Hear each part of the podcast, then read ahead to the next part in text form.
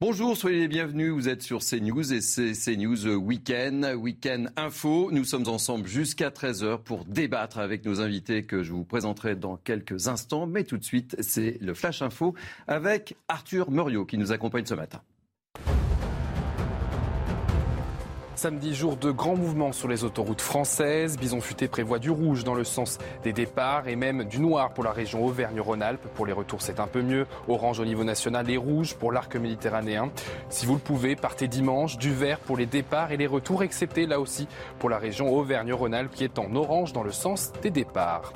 Le Finistère n'en a pas encore terminé avec les flammes après avoir été stabilisé puis maîtrisé. Quatre nouveaux foyers d'incendie ont repris dans les monts d'arrêt. Plus de 150 pompiers sont mobilisés le feu a déjà ravagé plus de 1700 hectares de végétation sur ce territoire. C'est l'événement F1 à suivre sur les antennes de Canal+, le Grand Prix de France. Cette douzième manche du championnat du monde de Formule 1 a une saveur particulière puisqu'il pourrait s'agir du dernier GP disputé sur le sol français. Aujourd'hui, vous pourrez suivre la fin des essais libres, la course et les essais qualificatifs à partir de 13h sur Canal+. La grande course qui se déroulera sur le circuit Paul Ricard sera à suivre dès demain à 15h sur Canal+, et sur C8. Merci beaucoup Arthur, on vous retrouve dans 30 minutes très précisément. Alors au programme ce matin de Mini News Weekend, on parlera des JO de 2024 et de la sonnette d'alarme tirée par la Cour des comptes autour de la sécurité des JO. On reviendra sur l'agression des policiers à Lyon, la polémique monte, l'agresseur connu des services de police est lui toujours recherché. Alors que les faits divers se succèdent et que l'insécurité monte un peu partout en France, la police recrute. Oui, elle recrute. Alors comment attirer des jeunes dans un tel contexte? On en parlera. On évoquera aussi euh, l'ambiance au sein de l'Assemblée nationale alors que nos députés travaillaient sur le pouvoir d'achat, un sujet ô combien sérieux. On a assisté à une ambiance un peu courte de récréation. Est-ce bien sérieux? On en débattra aussi avec nos invités. Guerre d'Ukraine oblige. Va-t-on devoir nous serrer la ceinture? Risque-t-on des coupures d'électricité cet hiver? Nous sommes en France, nous sommes en 2022. Cela paraît lunaire et pourtant le risque semble exister. On en parle aussi. Tout de suite, chose promise, chose due les invités du matin, nos premiers invités. Je salue Céline Pina, fondatrice de Vivre la République. Soyez la bienvenue. Je salue également Marie-Estelle Dupont, psychologue et auteur. Je suis ravi de vous accueillir, c'est la première pour moi. Bonjour. Et bien évidemment, Patrice Arditi, journaliste qu'on ne présente plus non plus. Je vous propose euh, de commencer, avant d'aborder euh, tous ces sujets ô combien passionnants, et je vous attends d'ailleurs sur tous ces sujets, je vous propose de faire un point sur les incendies en Gironde. Quelques 10 500 personnes ont été évacuées. Certaines retrouvent depuis hier avec soulagement leur logement. Régine Delfour, vous êtes notre envoyé spécial avec euh, Florian euh, Pomme. Régine, vous êtes à Cazaux, si je m'abuse, en compagnie d'une habitante, Tessa, qui est de retour chez elle. C'est bien cela, Régine? Oui, Thierry, euh, depuis ce matin, nous suivons une famille. Et puis euh, là, avec euh, Tessa, Tessa qui a 19 ans, va enfin pouvoir retrouver, regagner sa chambre. C'est un soulagement, j'ai l'impression. Ah oui, ça fait vraiment du bien. J'ai été très bien accueillie chez ma collègue et amie, mais rien de mieux que chez soi quand même. Hein. Dix jours sans, sans votre chambre. Là. Bah, je dois dire que là, il y a beaucoup de pression qui retombe parce qu'au final, on s'en rend pas compte tant qu'on est en dehors de chez soi, mais quand on revient là, c'est comme s'il y avait un poids qui, tombait de nos épaules parce que bah, c'est chez nous, quoi. Ça fait du bien. Et ça, vous, vous avez pas vous étiez pas là le jour où euh, il y a eu l'alerte parce qu'en fait, vous êtes euh, sauveteur en mer. Qu'est-ce que vous avez fait pendant, euh, pendant quand on a su qu'il y avait cet incendie Vous avez été réquisitionné? Oui, en fait, tout d'abord, on était sur notre poste de secours, donc parce qu'on travaille tous les jours de 11h à 19h. Et quand on est arrivé, on a bien senti que on voyait plus vraiment à 100 mètres, alors qu'on surveille jusqu'à 300 mètres. On a eu beaucoup de communication avec la mairie pour savoir ce qu'on faisait, ce qu'on pouvait faire surtout. Et ils nous ont dit on ferme les postes mais on reste en permanence parce qu'on ne sait jamais. Si quelqu'un justement inhale trop de fumée ou quoi, il faut qu'on puisse intervenir. Donc on est resté jusqu'au dernier moment, jusqu'au moment où le feu était beaucoup trop proche. On est parti, on a tout fermé, on a fait évacuer les plages. On est allé euh, aider les autres sauveteurs qui malheureusement étaient sur d'autres plages ou déjà avec les populations évacuées pour prendre leurs affaires puisqu'ils ne pouvaient plus regagner Caso et que les routes commençaient à toutes, à toutes fermer en fait. Vous êtes intervenu aussi sur les campings? euh, Un petit peu, juste pour euh, les aider à, apprendre et surtout ils avaient plus de place parce que quand on arrive dans un camping en tant que sauveteur, on a quand même beaucoup de choses, la tente, etc. Et du coup, que nous on ait une voiture en plus pour leur déposer, même si s'il fallait aller leur déposer à Marche Prime ou au Pila, etc. On, s'est tous entraidés et, ça a fait aussi du bien de voir qu'on était tous ensemble dans cette épreuve. Quand vous êtes arrivé là à Caso il y a quelques, quelques instants, quelques minutes, vous avez vu votre maison, vous attendiez à retrouver cette maison de cette façon ou plutôt avec plein de poussière, plein de fumée? J'avais une grosse appréhension parce que quand on est parti, on ne voyait même plus le soleil en fait. On était couvert de cendres, etc. Et du coup, je me suis dit, est-ce que va y avoir un gros travail à faire, un gros travail de nettoyage? Mais en même temps, je me suis dit, ce travail de nettoyage, je serais ravie de le faire parce que je serai chez moi. Ça va faire vraiment du bien. Merci beaucoup Tessa. Alors euh, Thierry, vous l'avez euh, compris, vous le voyez, vous le vivez en direct, hein, beaucoup d'émotions. Il va évidemment y avoir des jours euh, pour le nettoyage. Cette nuit, sept points chauds à la test ont été fixés, pas, fixés, mais ont été traités, parce qu'il y a encore des points chauds qui peuvent à tout moment avoir des sautes de, de, feu, donc des reprises de feu. C'est pour ça que tous les habitants n'ont pas pu regagner leur domicile. La météo semble favorable, même si depuis ce matin, nous sommes quand même dans la fumée. Merci pour ces précisions, euh, Régine Delfour. Vous êtes accompagnée de Florian Paume. Évidemment, on vous retrouve tout au long de cette matinée au cours de Mini News Info. Allez, on commence nos sujets du matin. Je vous propose de commencer nos débats par cette alerte de la Cour des comptes. Elle tire euh, oui, on peut le dire, elle tire une vraie sonnette euh, d'alarme pour la sécurité des JO de 2024. Alors, en gros, elle juge impératif d'accélérer le pas pour relever le défi sécuritaire considérable que représente cet événement, avec notamment la fameuse cérémonie d'ouverture sur la scène et le relais de la flamme. Explication de Clémence Barbier. Sécurité publique et sanitaire, risque terroriste ou capacité hospitalière, dans chacune ou presque des 76 pages de son rapport, la Cour des comptes dresse un constat alarmant sur la capacité de la France à assurer la sécurité des Jeux olympiques. L'objectif est d'éviter de nouvelles scènes de chaos à l'image de la finale de la Ligue des champions au Stade de France le 28 mai dernier.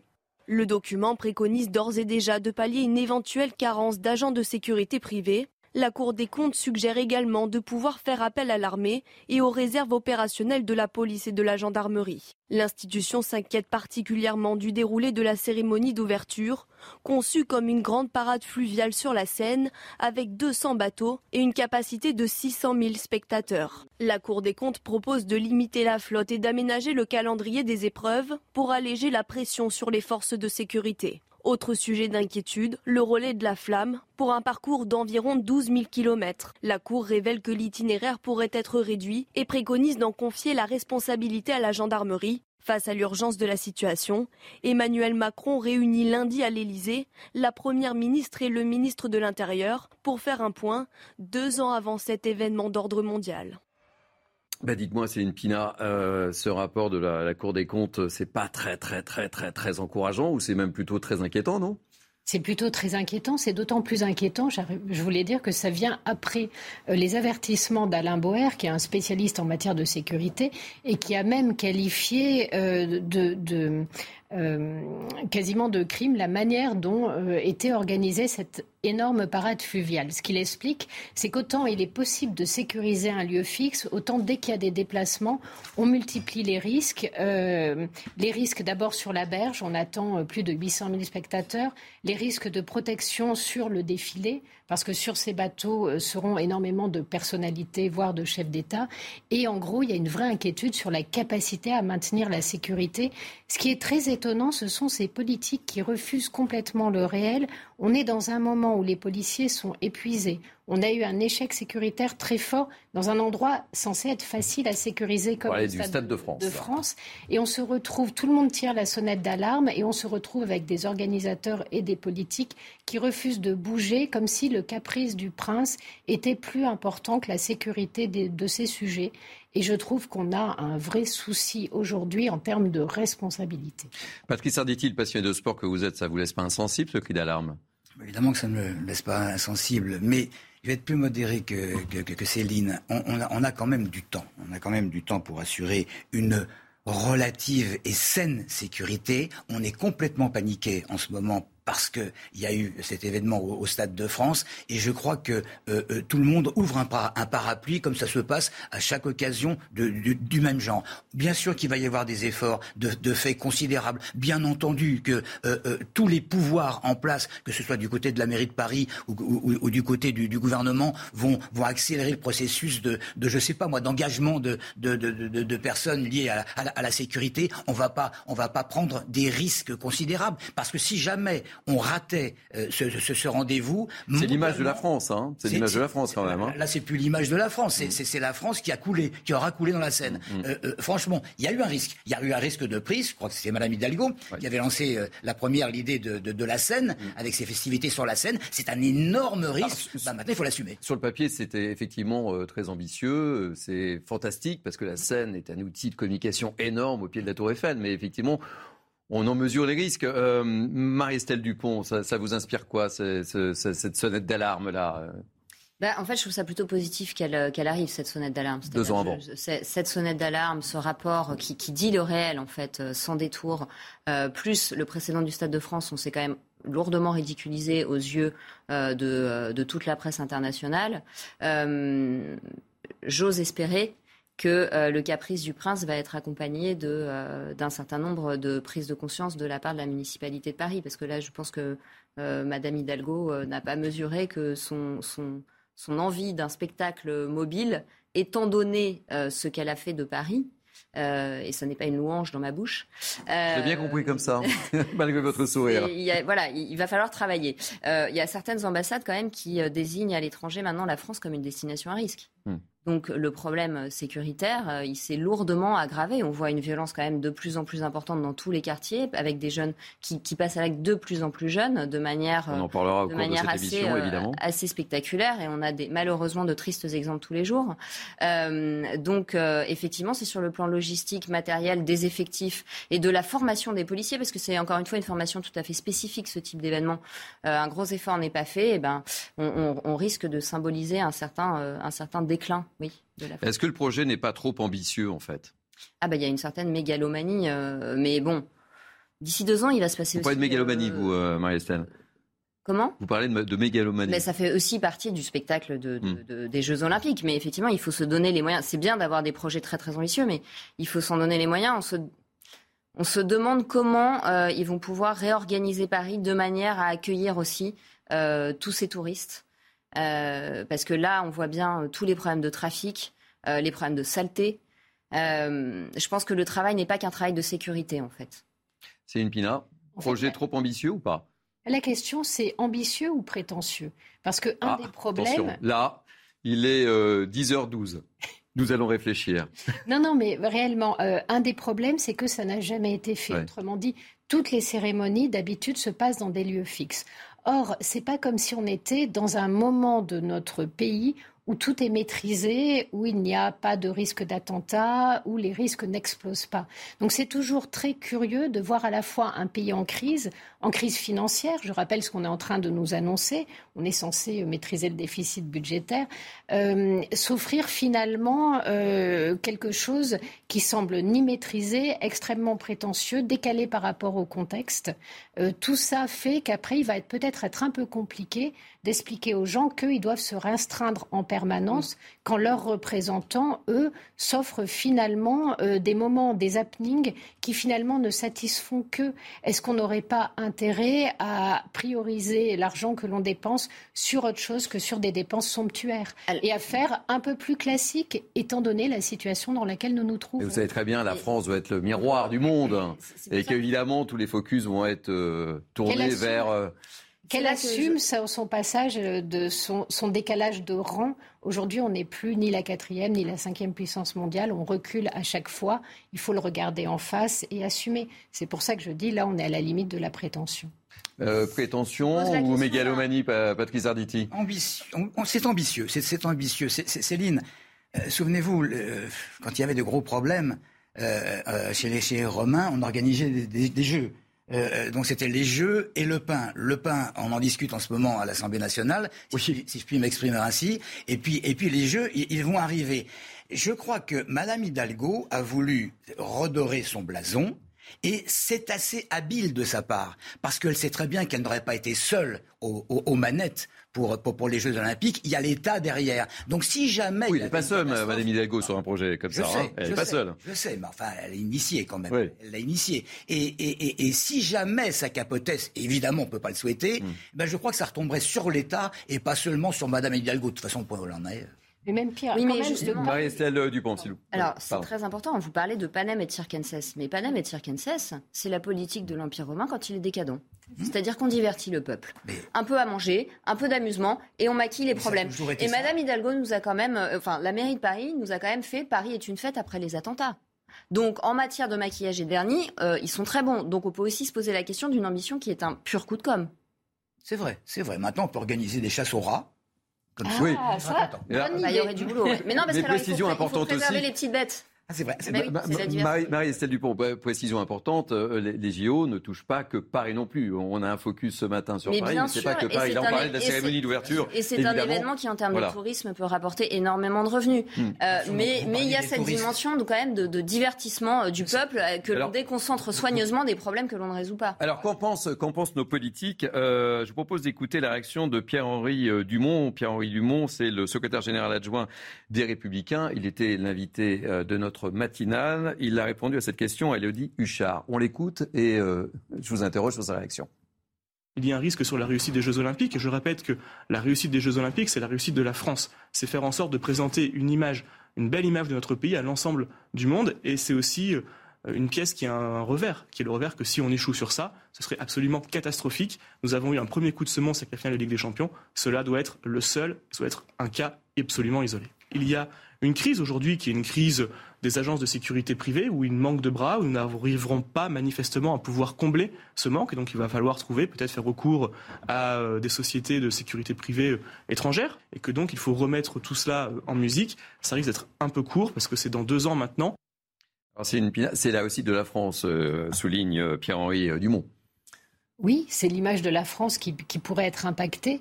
Euh, alors, on a peut-être une répétition qui seront euh, la Coupe du Monde de rugby, mmh. qui permettra peut-être de tester notre capacité à maîtriser l'organisation euh, d'un grand événement. Le problème, en fait, c'est que quand vous êtes compétent, le facteur chance doit être réduit à minima. Et là, on a malgré tout l'impression que les choses ne sont pas tellement maîtrisées et que finalement, il y a une part du facteur chance où on se dit mais non, il n'y aura pas d'attentat, mais non, vous allez voir, ça va bien se passer. Euh, si on en est au stade à recouvrir à des sociétés étrangères privées, alors qu'on a vu sur le stade de France qu'un des problèmes était que les sociétés privées embauchent parfois des gens en dernière minute qui sont à la fois peu compétents et souvent amis euh, des, petits voyous euh, qui traînent tout autour et les laissent passer parce que c'est des questions de quartier, c'est des questions qu'est-ce qu'on fait quand on sera dans un événement où tout doit être millimétré? La question du contrôle est posée et on n'a pas le sentiment qu'aujourd'hui on puisse nous offrir des garanties. Alors ce qui est inquiétant quand on lit euh, en, détail euh, ce, rapport, c'est que il est aussi alarmiste sur la capacité, ça touche pas que le sport, hein, sur la capacité hospitalière, la sécurité publique, sanitaire, les risques terroristes, les risques cyber. Waouh On se dit, euh, Bon courage pour les organisateurs, là. Mais ça donne une idée de l'état de notre pays. On a un pays qui est en crise, on a une police qui aujourd'hui est débordée et fatiguée, on a un hôpital qui est franchement au bord de la rupture. Ça fait peut-être dix ans qu'on dit, mais là, la rupture est vraiment en train d'arriver. Euh, oui, effectivement, s'il se passe quoi que ce soit, euh, le problème, c'est que les services euh, supports ne, sont, ne seront probablement pas à la hauteur. Quand vous alignez autant de points noirs, à un moment donné, vous baissez peut-être vos ambitions. Ça s'appelle le réalisme et c'est souvent ce qu'on demande aux politiques. On peut reculer maintenant. Oui, Patrice Arditi. On peut reculer. C'est pas... Ah ben là, les, choses sont engagées. On ne peut pas dire, euh, voilà, c'est comme mon confrère, là. C'est pas possible. On peut reculer. Maintenant, maintenant, anticiper les attentats, c'est impossible. Si jamais il y avait des attentats, ça va pas retomber sur, sur l'exécutif, quel qu'il soit. Hum, hum. C'est absolument normal. Maintenant, vous en parliez euh, tout à l'heure, il y a, y a, un facteur très important, c'est celui, de, c'est celui de, de, la réception des gens, le, tourisme. L'accueil. Euh, si les touristes sont correctement accueillis, si nous avons des capacités hôtelières suffisantes, ça peut aller. Mais si, si vraiment, si vraiment les gens dorment, dorment dehors pour, pour, pour voir les, les festivités parce qu'ils n'ont pas trouvé de, de, de nuitée d'hôtel, c'est une catastrophe et ce sera une catastrophe. Mais Une fois de plus, on a encore deux ans. Là, on est obligé. C'est n'est pas comme si on réfléchissait à la perspective d'organiser euh, ces, jeux dans, dans, quatre ans. Maintenant, euh, euh, on organise. Alors, on a deux ans pour organiser. J'espère que tout le monde va s'y mettre. Alors, ça ne vous a pas échappé, vous, les passionnés d'information. On a changé de préfet à Paris. Oui. oui. vous avez suivi ça. aussi. Laurent Nunez va certainement avoir une attitude tout à fait différente de Didier Lallemand. Et, donc, justement, à l'occasion de cette passation de pouvoir entre euh, le préfet allemand et le nouveau préfet Laurent Nunez, Gérald Darmanin a un petit peu mis, je trouve, la pression sur le préfet Nunez. On l'écoute. Vous serez le préfet de police en charge des Jeux Olympiques.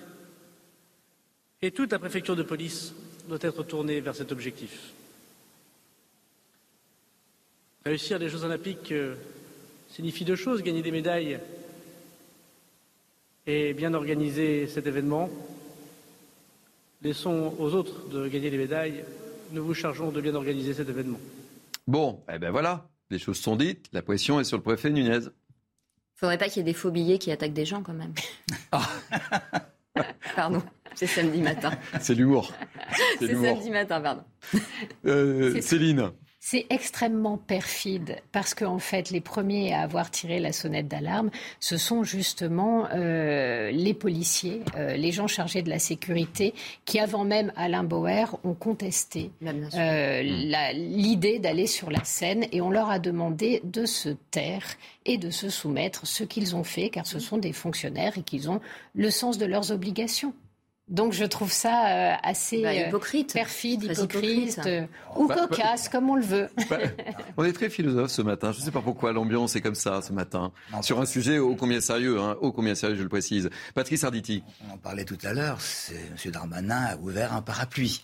bon, vous savez, le, le, le, le coupable le coupable mais pas responsable, ou le hmm. responsable mais pas coupable. Ou responsable mais pas coupable. Euh, euh, bon, bah, ça, ça, ça, a toujours, ça a toujours lieu. Et, et, ce qui est ennuyeux là, c'est que ce, ce, ce, préfet, qui est un grand professionnel. Et que tout le monde reconnaît en tant que tel. D'accord, mais enfin, on reconnaissait également M. Monsieur l'Allemand, qui, faut pas quand même. Oui, mais à la fin, c'était moins. Euh, il y a, eu quelques dossiers. Hein. Faut pas l'accabler complètement. Je veux dire, il a été, il a été détesté en fonction d'un certain nombre de critères. Mais là aussi, il faut toujours, toujours un responsable. Moi, j'ai quand même, sinon admiré, du moins loué euh, sa prestation devant des parlementaires, où il a assumé un certain nombre de choses. Il aurait pu dire, c'est pas moi, j'avais donné des ordres et puis euh, ils n'ont pas été suivis. Il a assumé. Il y avait des risques pendant l'histoire du, Stade de France. Bon, euh, euh, franchement, il a pris ses responsabilités. Alors, le, le, voir, le voir partir comme ça, un petit peu un petit peu la tête basse, ça fait mal au cœur parce que ça a été quand même un grand serviteur de l'État. Soit on dit, son départ en retraite était programmé. Oui, oui. Il avait été prolongé. Il avait été prolongé. Euh, un dernier mot sur ce sujet où on a tout dit? Non, c'est intéressant de voir, euh, on dirait Gérald Darmanin quand même courageux mais pas téméraire. Je me suis fait pincer les doigts après le Stade de France, donc je vais dire devant les caméras que l'organisation...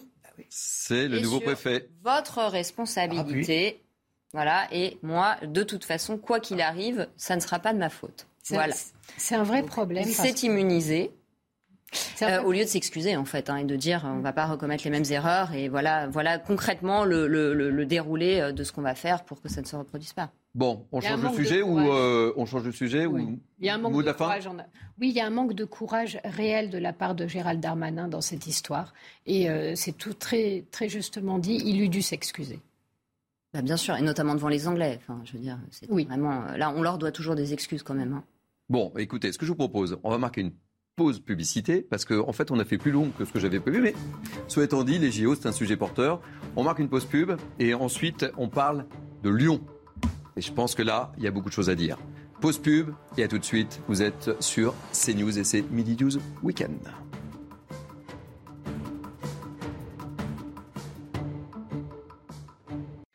Midi News euh, Weekend, on se retrouve dans quelques instants avec nos invités, mais tout de suite c'est le Flash Info avec l'ami Arthur Muriot qui nous accompagne ce matin. Un homme de 37 ans a été tué à Nanterre en région parisienne. Il a été tué par balle. Il a d'abord été blessé, s'est ensuite réfugié dans un commerce de la ville avant de décéder à la suite de ses blessures. Le parquet de Nanterre a ouvert une enquête pour meurtre. Aucune piste n'est privilégiée pour le moment. Steve Bannon est reconnu coupable d'entrave à l'enquête sur l'assaut du Capitole. Cet ex-conseiller de Donald Trump avait voulu garder certaines conversations secrètes en invoquant le droit des présidents, un silence qui lui a donc valu d'être inculpé d'entrave au travail du Congrès et donc d'être condamné. Il encourt entre un mois et un an de prison pour chacun des deux chefs d'inculpation qui lui ont été reconnus. L'Euro féminin se poursuit. Les Bleus feront face ce soir aux Pays-Bas. Un match de tous les défis. Cela fait plus d'une décennie que l'équipe de France de football n'a pas dépassé les quarts de finale dans une grande compétition. Une rencontre à suivre en direct ce soir à 21h sur Canal+. Merci Arthur, à tout à l'heure. On se retrouve pour Midi News Weekend avec nos invités Céline Pina, Marie-Estelle Dupont et Patrice Arditi. Les débats sont chauds. On a évoqué pas mal de choses hors antenne et je vous propose de, revenir encore ce matin sur ce lynchage de policiers dans le quartier de la Guillotière en plein centre-ville de Lyon. C'était jeudi. Les faits, vous les connaissez, mais je vous les rappelle très rapidement, des policiers qui interpellaient un voleur en flagrant délit. Ils ont été violemment agressés euh, par une foule d'une dizaine de personnes. Le suspect, un Algérien de, de 19 ans, défavorablement euh, connu des services de police, est recherché pour une interdiction judiciaire du territoire est en fuite.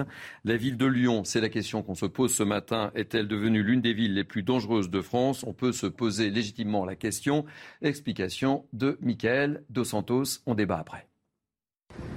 En 2021, la délinquance avait fortement augmenté en France. Lyon n'est pas une exception. Dans un rapport publié en mars dernier par le ministère de l'Intérieur, la ville se situe à la troisième place parmi les plus dangereuses, derrière Paris et Marseille. Un classement identique à celui du nombre d'habitants. Cette insécurité grandissante, beaucoup la constatent dans la cité rhodanienne. Moi, je suis à Lyon depuis 45 ans, euh, même 50 ans. Vraiment, ça s'est dégradé. Il n'y a plus vraiment de sécurité. Il n'y a plus de sanctions pour ceux qui agissent, donc c'est normal qu'il n'y ait plus de sécurité. Je suis de Montréal et donc euh, on me dit de rentrer chez moi euh, avant 21h ou avant 20h30, ce qui est inconcevable à Montréal. À la tête de Lyon pendant près de 20 ans, Gérard Collomb ne reconnaît pas sa ville. L'ancien ministre de l'Intérieur accuse le nouveau maire écologiste Grégory Doucet. Elle a basculé euh, dans la délinquance et l'ultraviolence à partir euh, du moment où le maire de Lyon n'a plus considéré que les problèmes de sécurité étaient les problèmes euh, fondamentaux. Aujourd'hui, quand on se bat à la Kalachnikov, on s'aperçoit qu'on a franchi bien des étapes, hélas. De son côté, Grégory Doucet considère la sécurité comme l'une de ses priorités. Preuve en est, le maire lyonnais avait réclamé dès son élection 300 policiers municipaux à Gérald Darmanin. Bon, ben voilà, un règlement de compte à Hockey Choral entre Gérard Collomb, l'ex-maire de Lyon, et Grégory Doucet.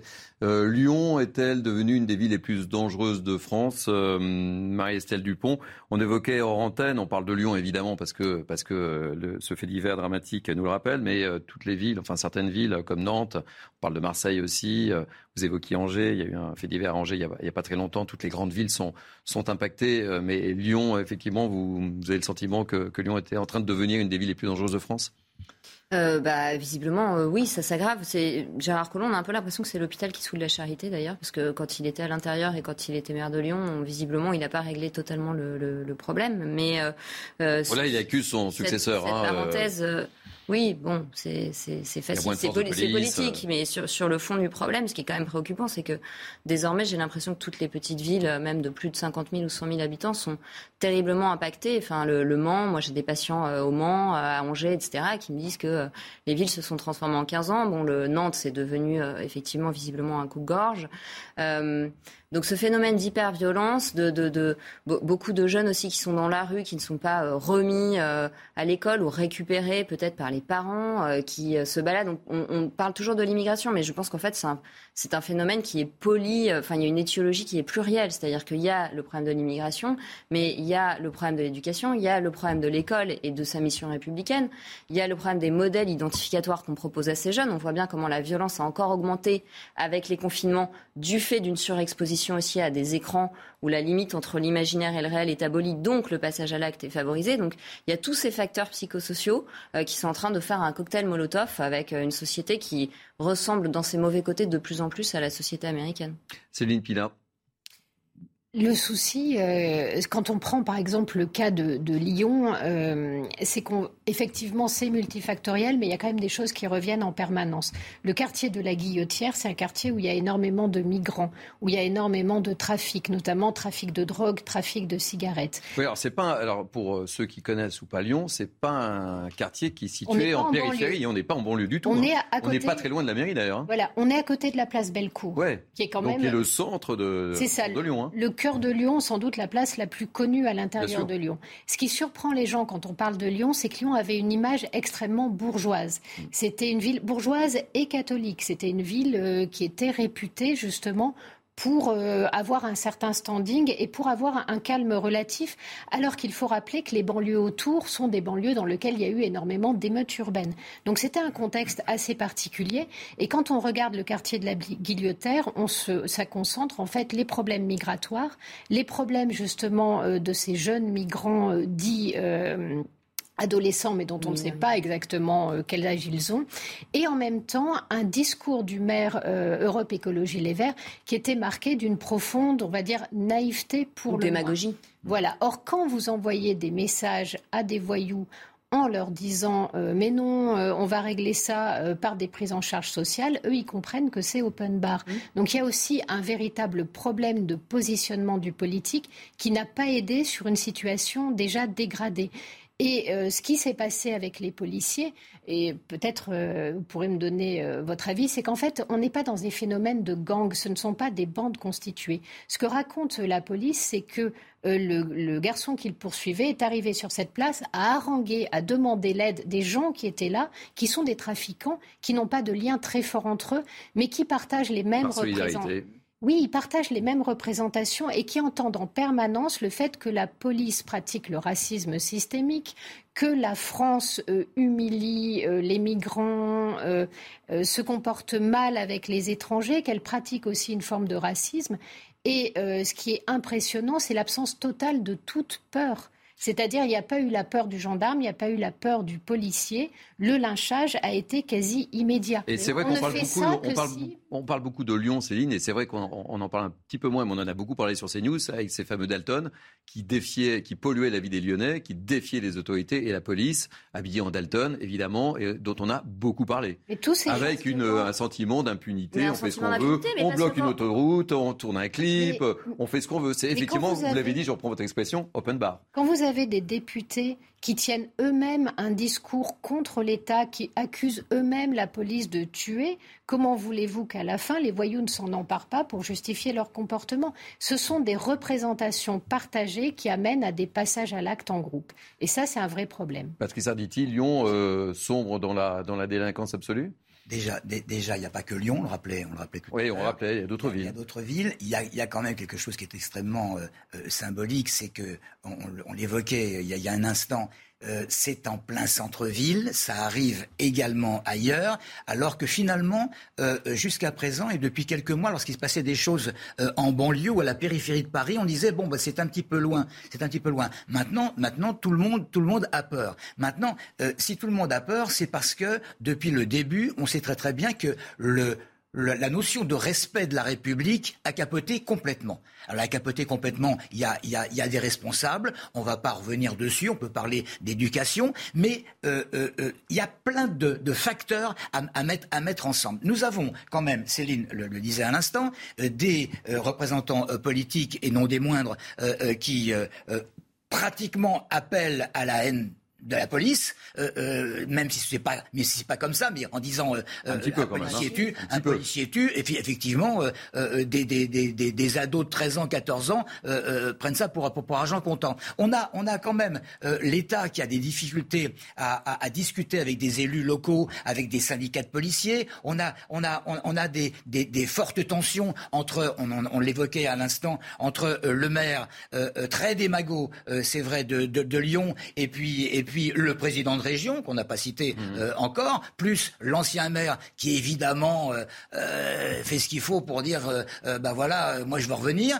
on a quand même le, maire très démago de, Lyon qui au début, qui au début, je crois, avait dit qu'il y avait trop de caméras et qu'il allait les vendre à, l'extérieur dans d'autres communes qui, qui, en avaient besoin. Finalement, il y a un certain nombre d'individus qui ont le champ libre parce qu'on n'a pas suffisamment de structure. Je crois avoir vu quelque part que le maire, à un moment donné, a dit mais on s'en occupe de cette place, la guillotière, puisqu'on envoie la police municipale deux fois par jour. Mais franchement, c'est de la rigolade. Sauf qu'il a réduit le nombre de policiers municipaux euh, dès sa prise de pouvoir. je voudrais justement, est-ce que Lyon, pour répondre à cette question, est-ce que Lyon sombre dans la délinquance Est-ce que c'est la ville la plus dangereuse, etc.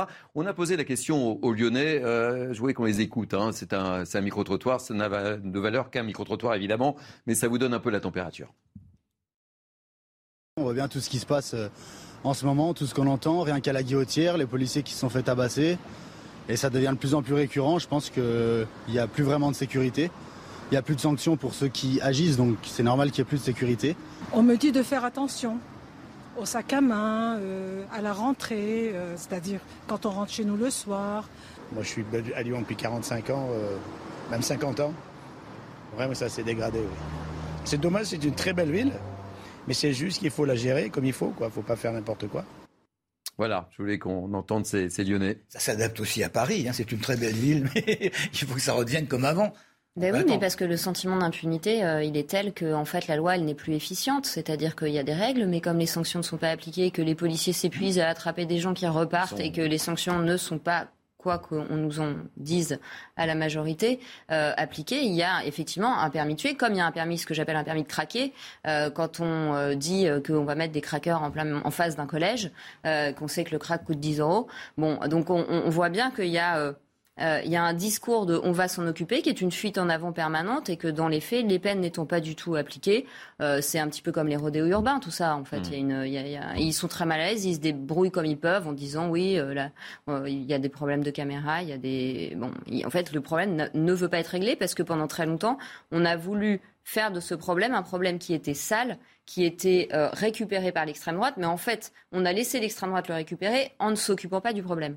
Alors justement, pour être encore plus précis, on, a euh, rencontré un habitant de ce fameux quartier de la, Guillotière. Euh, on l'écoute, euh, évidemment, il témoigne, vous l'imaginez bien, un visage caché pour des raisons évidentes. Après, oui, il y a des personnes cibles, effectivement. Moi, des enfants, j'en vois quasiment plus. Hein, je vous avouerai, sur la place du Pont, c'est quelque chose qui est absolument inexistant. Bah, je comprends les parents qui n'ont pas forcément envie d'amener leurs enfants dans un environnement pareil. Euh, je vous avouerai aussi que personnellement, je me balade avec un petit choqueur électrique, une bombe au poivre, euh, puisque je me suis fait, euh, je me suis fait récemment agresser en centre de Lyon. Donc, je sais pas. Peut-être qu'un jour, il faudra qu'il y ait des morts pour qu'enfin ça réagisse.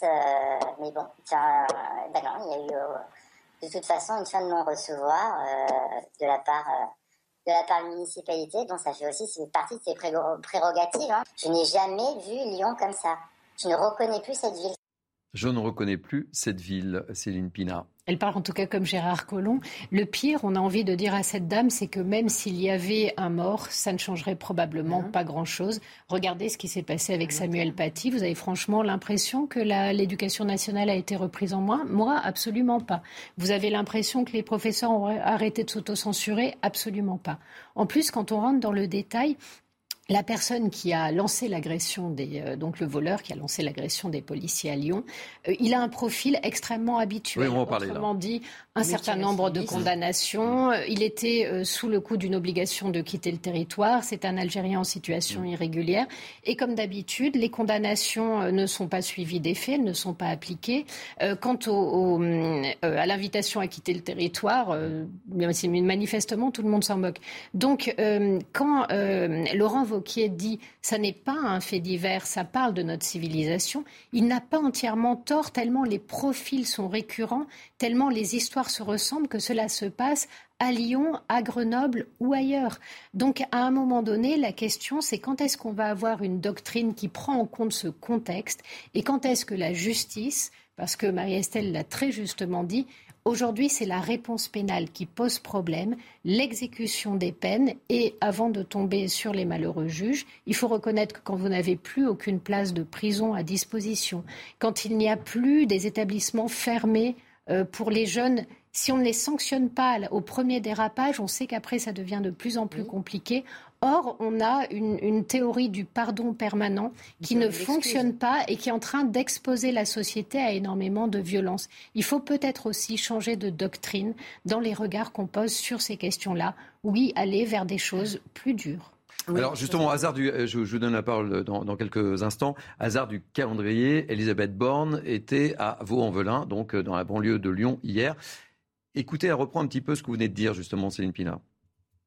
Je voudrais tout d'abord apporter tout mon soutien aux policiers qui ont été euh, agressés dans des conditions qui sont extrêmement choquantes, condamner très fermement hein, ces agissements, vous dire que les moyens d'enquête vont être fortement mobilisés et qu'on veut absolument pouvoir sanctionner ces comportements qui ne sont pas acceptables. Hein. Il faut respecter la République et ça, ça passe d'abord par le fait de respecter les policiers. On va naturellement mettre les moyens qu'il faut et si on a euh, besoin de renforcer dans ces quartiers, on le fera. En tout cas, ça, ça ne peut pas rester impuni il faut qu'on puisse réagir, réagir rapidement. Ça passe évidemment d'abord par euh, euh, des enquêtes et euh, ensuite la justice dira ce qu'il en est, mais vous aurez compris que vraiment ce n'est pas tolérable de s'en prendre à nos policiers qui sont là pour protéger la population. Marie-Estelle Dupont, et parole, et parole, et parole, et où effectivement, vous me chantez quoi là? Non, mais bon, cette prise de parole n'a pas besoin d'être commentée. Enfin, elle, elle dit des, des évidences, mais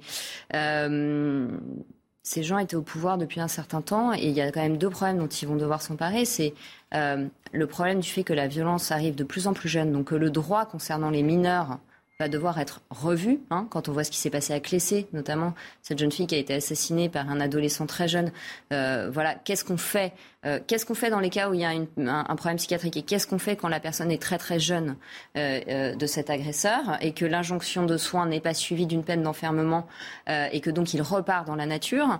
Et puis le, le, deuxième problème vraiment français qui est là depuis très longtemps selon moi, c'est cette espèce de pseudo-doctrine de, tolérance qui, au nom de ne pas enfermer, etc., toute la théorie de Michel Foucault, euh, en fait, au nom de la tolérance, moi je crois qu'il faut oser le dire, on est dans la haine de soi. C'est une forme de, dépression collective, de message très négatif, de, culpabilisation, où il ne faut pas sanctionner, il ne faut pas punir.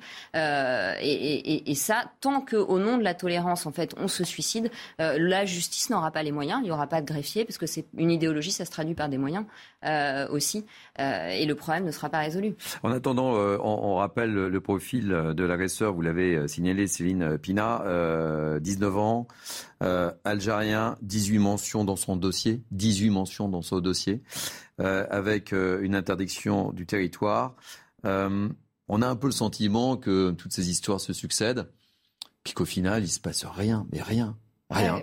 Elles se ressemblent, les mots des politiques sont tout le temps les mêmes, il n'y a rien à on dire. Va, on va faire une enquête, on va, on va mettre des effectifs de police, mais en fait. Euh, oui, et on calme. En fait, on, lance un, petit morceau de viande à la foule inquiète, et puis on passe à autre chose, et rien n'est fait. Donc, à un moment donné, la seule chose que l'on a à demander, c'est euh, ne nous donnez pas de bonnes paroles, ça n'a jamais nourri personne. Agissez. Euh, nous, on n'a pas de pouvoir, on ne peut que parler. Eux, ils ont du pouvoir, il est temps qu'ils agissent. On en revient toujours à la même chose. On en revient toujours à la même chose, la question de moyens. Il y a effectivement le droit le droit à revoir pour, certaines, pour, certains euh, secteurs, euh, le droit des mineurs, bien, bien entendu, dans, dans, ces cas-là. Mais, mais, mais le, facteur le plus important, euh, et on en parle depuis, depuis des années et des années, c'est cette ah, c'est cette non-complicité euh, qu'il peut y avoir entre la police et, la justice. Bon, alors évidemment, lorsqu'on parle de justice, on parle, et Céline l'évoquait il y a un instant, euh, de manque de place dans les prisons et tout ça, mais, mais, mais il y a quelque chose à faire. Les peines, en principe, elles devraient être euh, créées et assurées. En, fait, les, sauvages en cage, je veux dire, il n'y a, pas de mm. problème. Même si, certains pays le font, même si un, un jeune de 15 ans euh, euh, euh, mais vraiment violent, hein, bien, entendu, est condamné à une semaine de prison, et eh ben qu'il fasse cette semaine de prison, bien entendu pas au contact de, gros balourds, hein, mais, mais qu'il la fasse, qu'il la fasse, et, peut-être qu'il aura quand même euh, un petit peu quelque chose qui rentrera dans, le cerveau. Mais, mais, mais, sinon, ça ne sert strictement à rien. effectivement, euh, je serai policier et, j'arrêterai quelqu'un et je verrai ce quelqu'un me faire bisque, bisque, bisque comme ça euh, deux, semaines après, ou, pourquoi pas le lendemain dans, la rue, je pèterai les plombs. Oui, le problème c'est que vous évoquez la prison. Mais euh, le moins qu'on puisse dire, c'est qu'on manque de place en prison. On manque de place en prison. Donc euh, qu'est-ce qu'on fait? Alors on tourne en rond. On tourne en rond.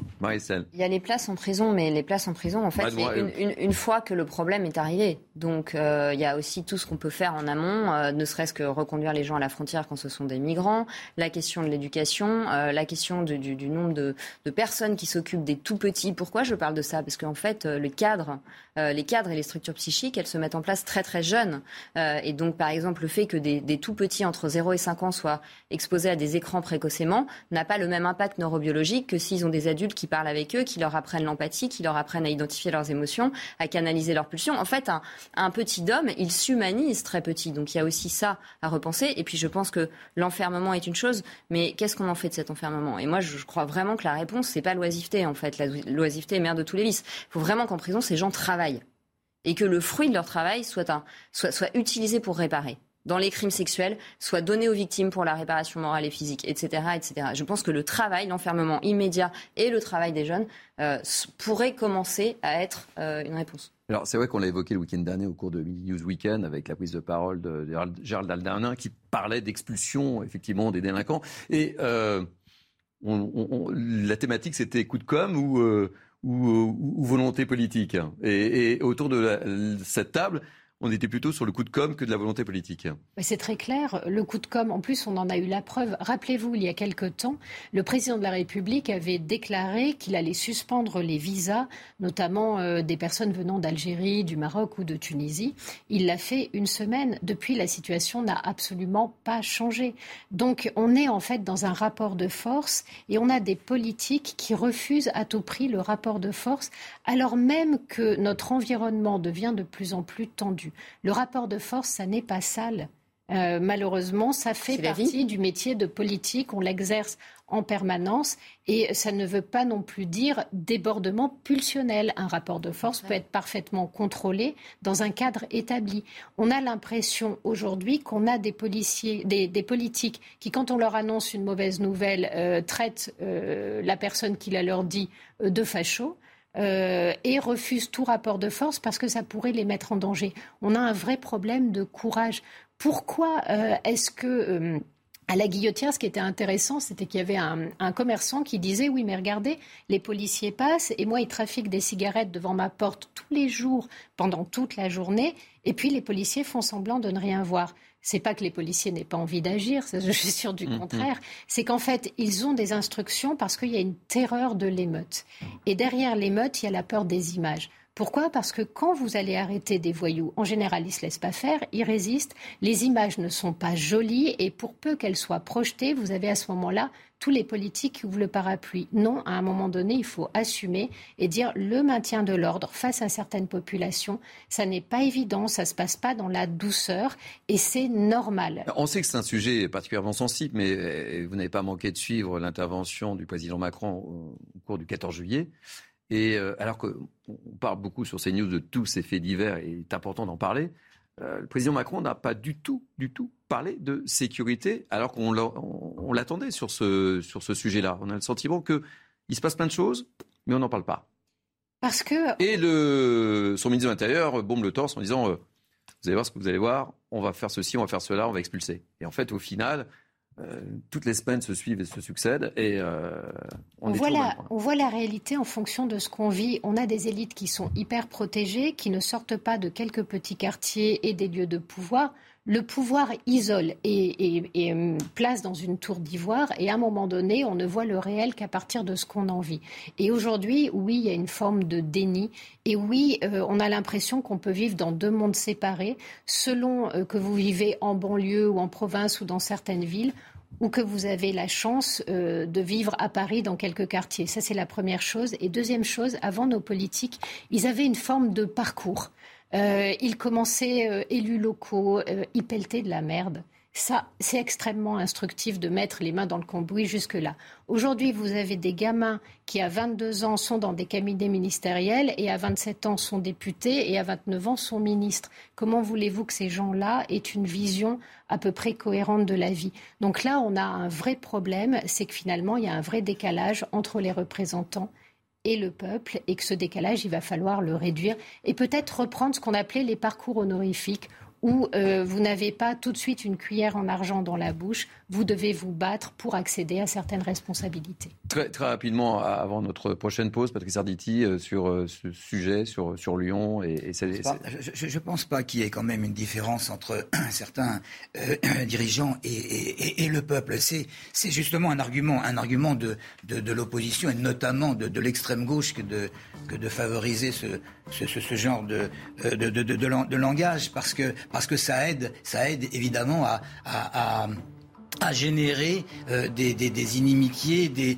des, des désaccords, et, et, et, et c'est pas bon. C'est pas bon de dire ça. Le, le, le je, je vous accuse pas, hein, Céline, hein, euh, euh absolument pas. On a le droit de ne pas être d'accord. Non, non, non, non. C'est le propre même de ce genre de débat. Hein. Bien sûr, bien sûr. Non, non, non, non. Ce, ce que je veux dire, c'est que si, si, si le président Macron n'a pas véritablement évoqué ce sujet qui était extrêmement attendu, c'est tout simplement parce qu'il n'avait rien à dire. Et c'est ça le plus important. Alors je suppose, j'espère, qu'il a donné des ordres en conséquence. On verra. évidemment, mais, mais, mais il l'ouvrira, si je peux m'exprimer ainsi une fois de plus, eh bien il l'ouvrira quand il y aura quelque chose de concret. Là, ça n'est pas le cas. On va marquer une pause et, juste après, justement, euh, on va parler, euh, c'est assez paradoxal, au moment où on parle effectivement d'agression de policiers, etc.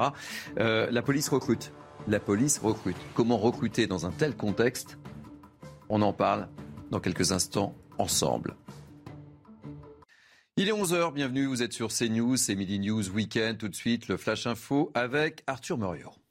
Bonjour Thierry, bonjour à tous.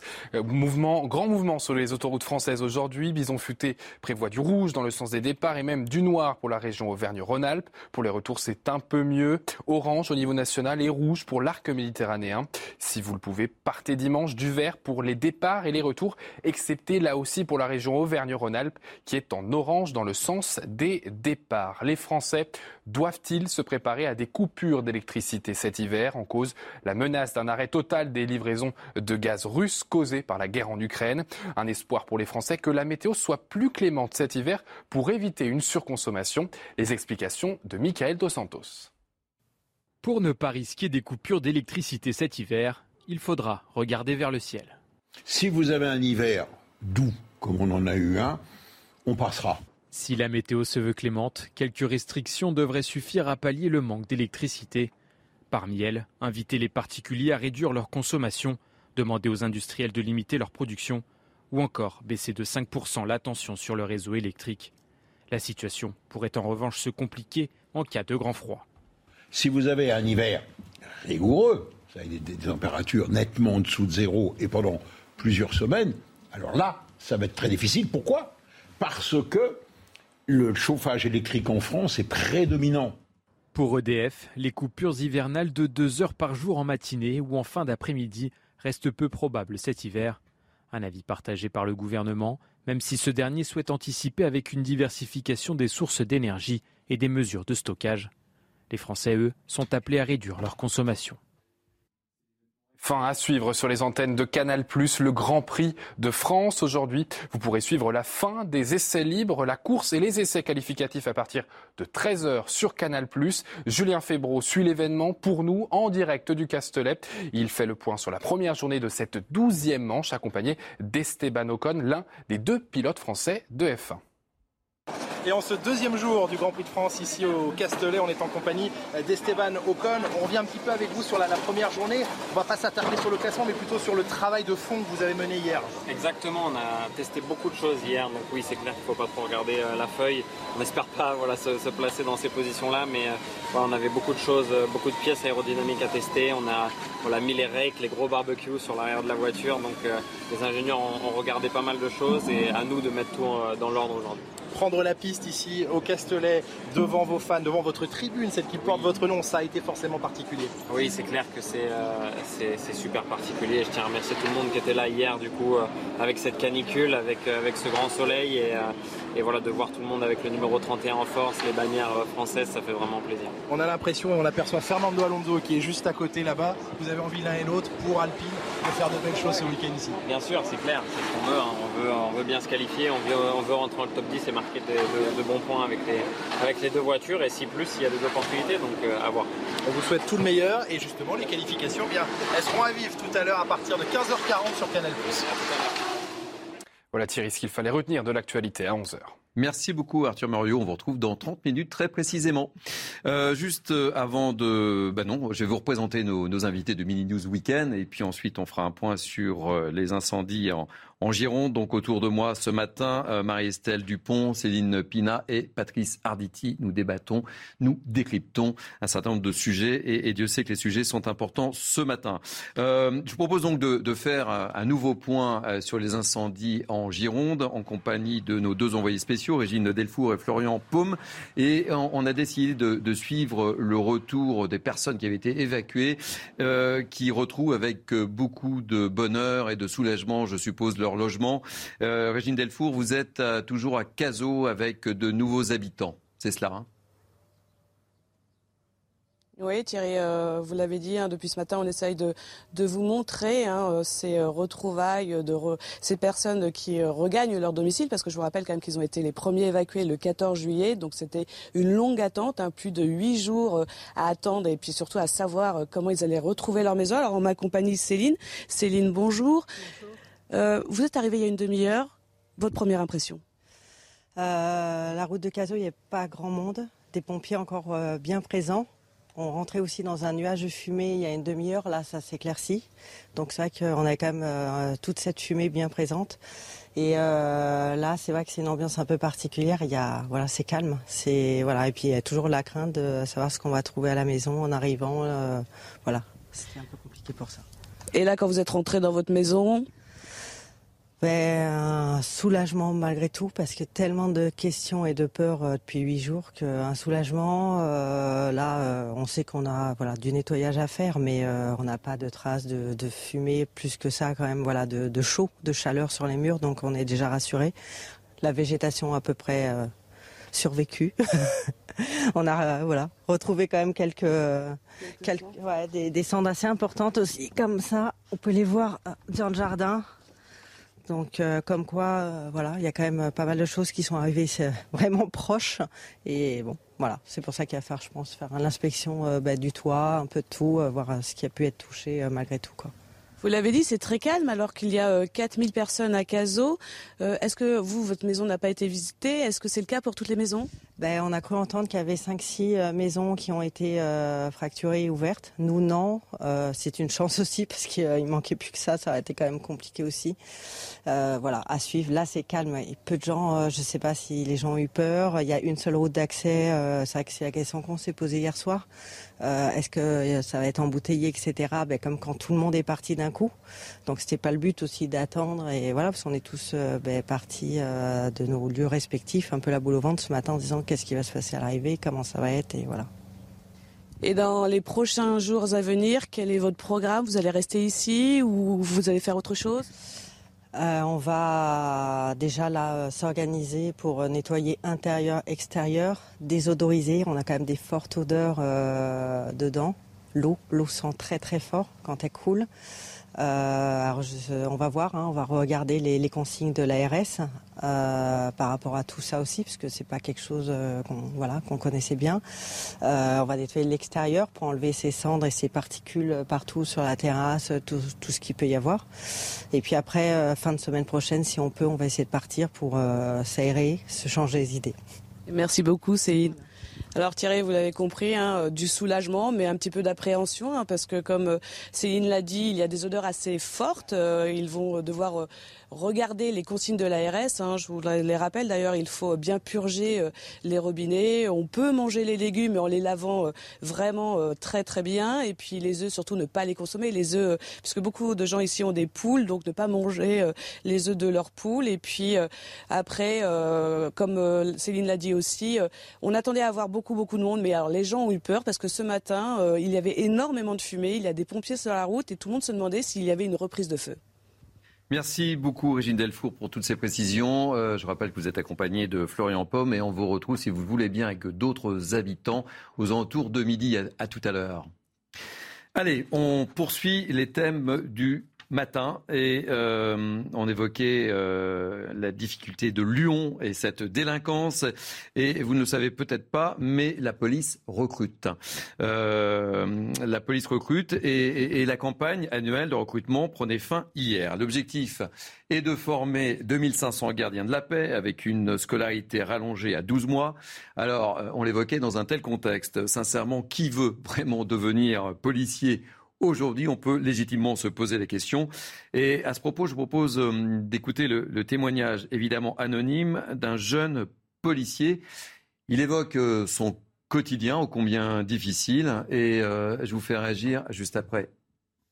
On a eu des jets de mortier, jets de mortier, jets de cocktail Molotov. Tous les jours, on est confronté à une délinquance qui nous insulte, qui nous traite. Ça va euh, du fils de pute au je vais brûler ta maison, je vais violer ta femme, euh, ou simplement juste des bras d'honneur. Ça va du, de, rien à tout, carrément. Ça nous fait quelque chose, mais on se dit, oui, c'est des menaces. Ça devrait pas arriver. Généralement, on essaie d'être discret pour pas montrer où on habite. Quand je rentre du boulot, je regarde si je suis pas suivi, parce que ça arrivait à des collègues qui étaient suivis en rentrant du boulot. Mais euh, si on commence à vivre dans la paranoïa et la peur, le problème c'est qu'on va plus faire de notre vie en fait. Bon, euh, Marie-Estelle Dupont, euh, il faut avoir la foi pour être policier. Quand on entend ce jeune policier témoigner, 2500 euh, gardiens de la paix hein, en prévision. Mais en fait, l'année dernière, je ne sais pas si vous vous rappelez, il y a eu malheureusement plusieurs enterrements de, policiers, notamment une femme dans l'exercice, pendant qu'elle était au commissariat, sans armes. en fait, il y, a un triple problème, c'est la formation, c'est la protection et puis, c'est aussi peut-être se poser la question, dans certaines municipalités, de, de, de les armer, parce que je, je, pense que là, on arrive à des situations très, très compliquées, mais il faut vraiment les former si on les arme, parce que le problème est aussi ah, Il y a le distinguo entre la police municipale et, la police nationale. Hein, parce que dans certaines villes, comme à Nice, ils sont armés, dans d'autres villes, à Paris, ils ne sont pas armés. Effectivement, à partir du moment où on donne une arme à quelqu'un, il faut vraiment qu'il soit mm. extrêmement bien formé, y compris formé sur le plan mental et, et, psychique. Euh, et il y a vraiment un problème qu'on observe, c'est le, le, le problème des familles des policiers. C'est-à-dire que le harcèlement en ligne, euh, la pression qui est mise sur eux rend la vie de leurs femmes et de leurs enfants totalement impossible. Moi, j'avais un petit patient qui me disait dans la fiche de rentrée scolaire, il mettait pas le métier de son papa parce qu'il avait peur d'être lynché à l'école. Euh, et on a entendu beaucoup de femmes de policiers témoigner de ça, du burn-out de leur mari, de leur vie de famille qui est quand même consacrée. Enfin, c'est un sacerdoce. Mmh, mmh, mmh. Euh, et, et en plus du harcèlement en ligne dont ils sont l'objet. Donc, je pense qu'il y a une vraie réflexion à mener sur la manière dont on les protège aussi et pas seulement dont on les forme. Et parmi les problèmes que vous n'avez pas évoqués, euh, qui touche aussi bien le service de la santé ou de l'éducation nationale. C'est peut-être aussi, on en parlera tout à l'heure, c'est le problème du salaire aussi. Il y a le problème du salaire, mais vous voyez, c'est très significatif. Les infirmiers, les enseignants, les policiers, c'est-à-dire finalement les, les, les, fonctions un peu vitales du pays, les, les supports qui correspondent aux missions régaliennes de l'État sont dévalorisés. Et par contre, quand on sort du régalien, c'est survalorisé.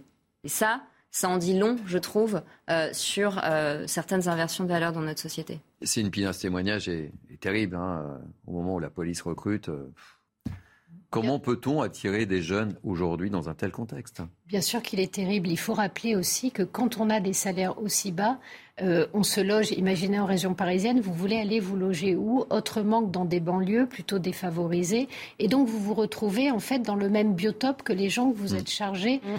d'arrêter. Euh, donc vous êtes en danger. Donc le danger est réel et là-dessus c'est connu depuis des années et rien ne bouge. Euh, regardez ce qui est en train de se passer. Je ne sais pas si vous avez vu la dernière édition du Canard sur les professeurs. Euh, aujourd'hui, euh, le ministre de l'Éducation nationale dit ne vous inquiétez pas, toutes les classes auront un enseignant devant eux. Oui, Sauf qu'on a, voilà, on a plus de 1300 postes d'instituteurs qui ne sont pas pourvus. Euh, tous les, les recrutements d'enseignants, mais que ce soit en maths ou ailleurs, euh, les, les taux déjà les gens se- qui se présentent au concours sont inférieurs au nombre de places. Donc vous imaginez un petit peu le- les dégâts. Et qu'est-ce qu'on fait? On fait des speed dating professionnels dans lesquels on recrute en une demi-heure des gens que l'on ne sont balance. pas formés. Et en plus, on les balance devant des classes sans même leur donner ne serait-ce que euh, 3-4 mois de formation, ce qui serait de toute manière euh, vraiment peu. Euh, quand on pratique, quand l'État offre ce service-là, franchement, heureusement qu'il est gratuit, il manquerait plus qu'il soit payant. Mais qu'est-ce que vous faites, vous, quand vous avez des enfants et que vous voulez qu'ils s'en sortent? Eh bien, vous allez vers le privé.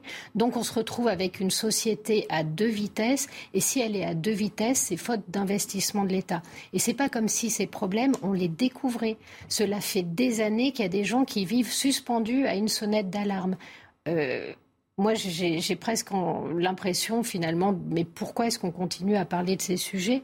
Euh, On est en train d'aller dans le mur, personne n'appuie sur le frein. Maintenant, on fait quoi?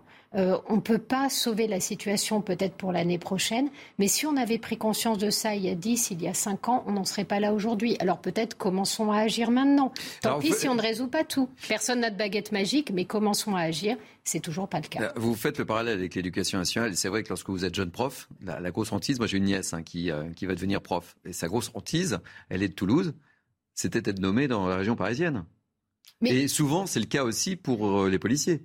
Hop, hop, hop, tu es policier, mais tu vas en Ile-de-France. Bah, moins on est expérimenté, moins on a de points, moins on est protégé, plus on se retrouve en première ligne, alors qu'on n'a pas encore acquis l'expérience pour le gérer. Ce mode de gestion inhumaine, parce qu'on n'appelle pas ça de la gestion de ressources humaines, euh, c'est dans l'État, c'est considéré comme normal.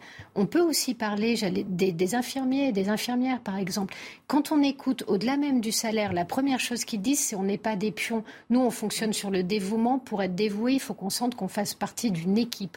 Or, vous avez des gens qui sont spécialisés, par exemple, en cardiologie. Ils arrivent le matin, on leur dit Ah bah attendez, il n'y a personne au service d'oncologie, vous allez aller là-bas, personne n'a le temps de les accueillir, de leur pas en expliquer les process. Et, et- et ils se sentent complètement dévalorisés. La question du respect par l'État de ses fonctionnaires, elle est clairement posée aujourd'hui. Patrice Arditi. La notion de respect est extrêmement importante. Un policier n'est pas respecté depuis un certain temps par une certaine population, mais il aspire à être, euh, sinon respecté, du moins euh, aidé, aidé, soutenu par, par, par sa hiérarchie, et, et ça arrive peu souvent en cas de problème. Et justement, les problèmes, c'est ce qui fait peur.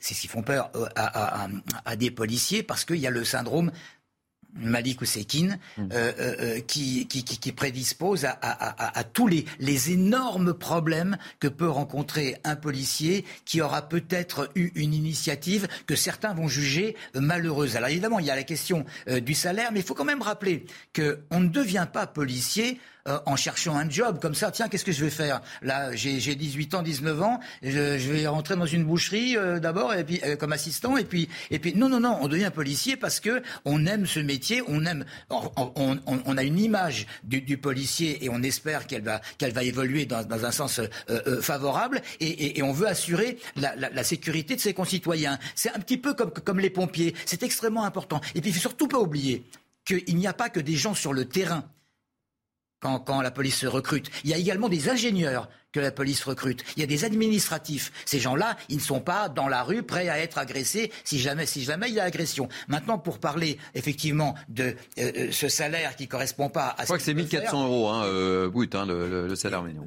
Crois non, ça c'est les gendarmes plutôt. Hein. Euh, les, gendarmes, les, les policiers sont un petit peu plus euh, vers vers 1800, 2000, 2002, et puis euh, en fin de carrière, si vraiment ils sont euh, capitaines ou commandants, ils, ils arrivent à. Il faut qu'on vérifie quand même, c'est le chiffre que j'avais, moi, C'est quelque mais, chose euh, d'énorme. enfin, c'est- Ma- voilà. Maintenant, là, vous évoquiez tout à l'heure l'histoire des, des logements. Effectivement, ils sont forcés d'habiter dans des endroits où ils côtoient Bah, des en gens fait, qui sont susceptibles d'arrêter. C'est-à-dire que Madame Hidalgo, dans, dans les logements sociaux du 16e, elle a mis des migrants euh, quasiment. Elle pouvait les donner aux infirmiers, aux soignants, aux policiers et faire venir des gens qui sont euh, des piliers de la société Mmh. euh, avec des salaires de classe euh, même pas moyenne, moyenne basse.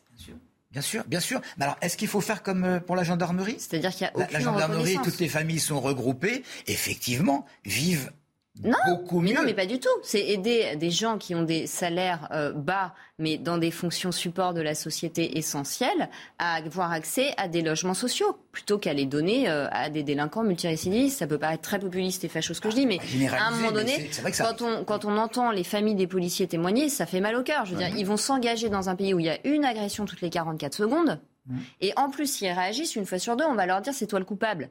On peut comprendre qu'il y ait des burn-out et des suicides. Alors, je, vous propose d'écouter à nouveau ce témoignage de ce jeune policier.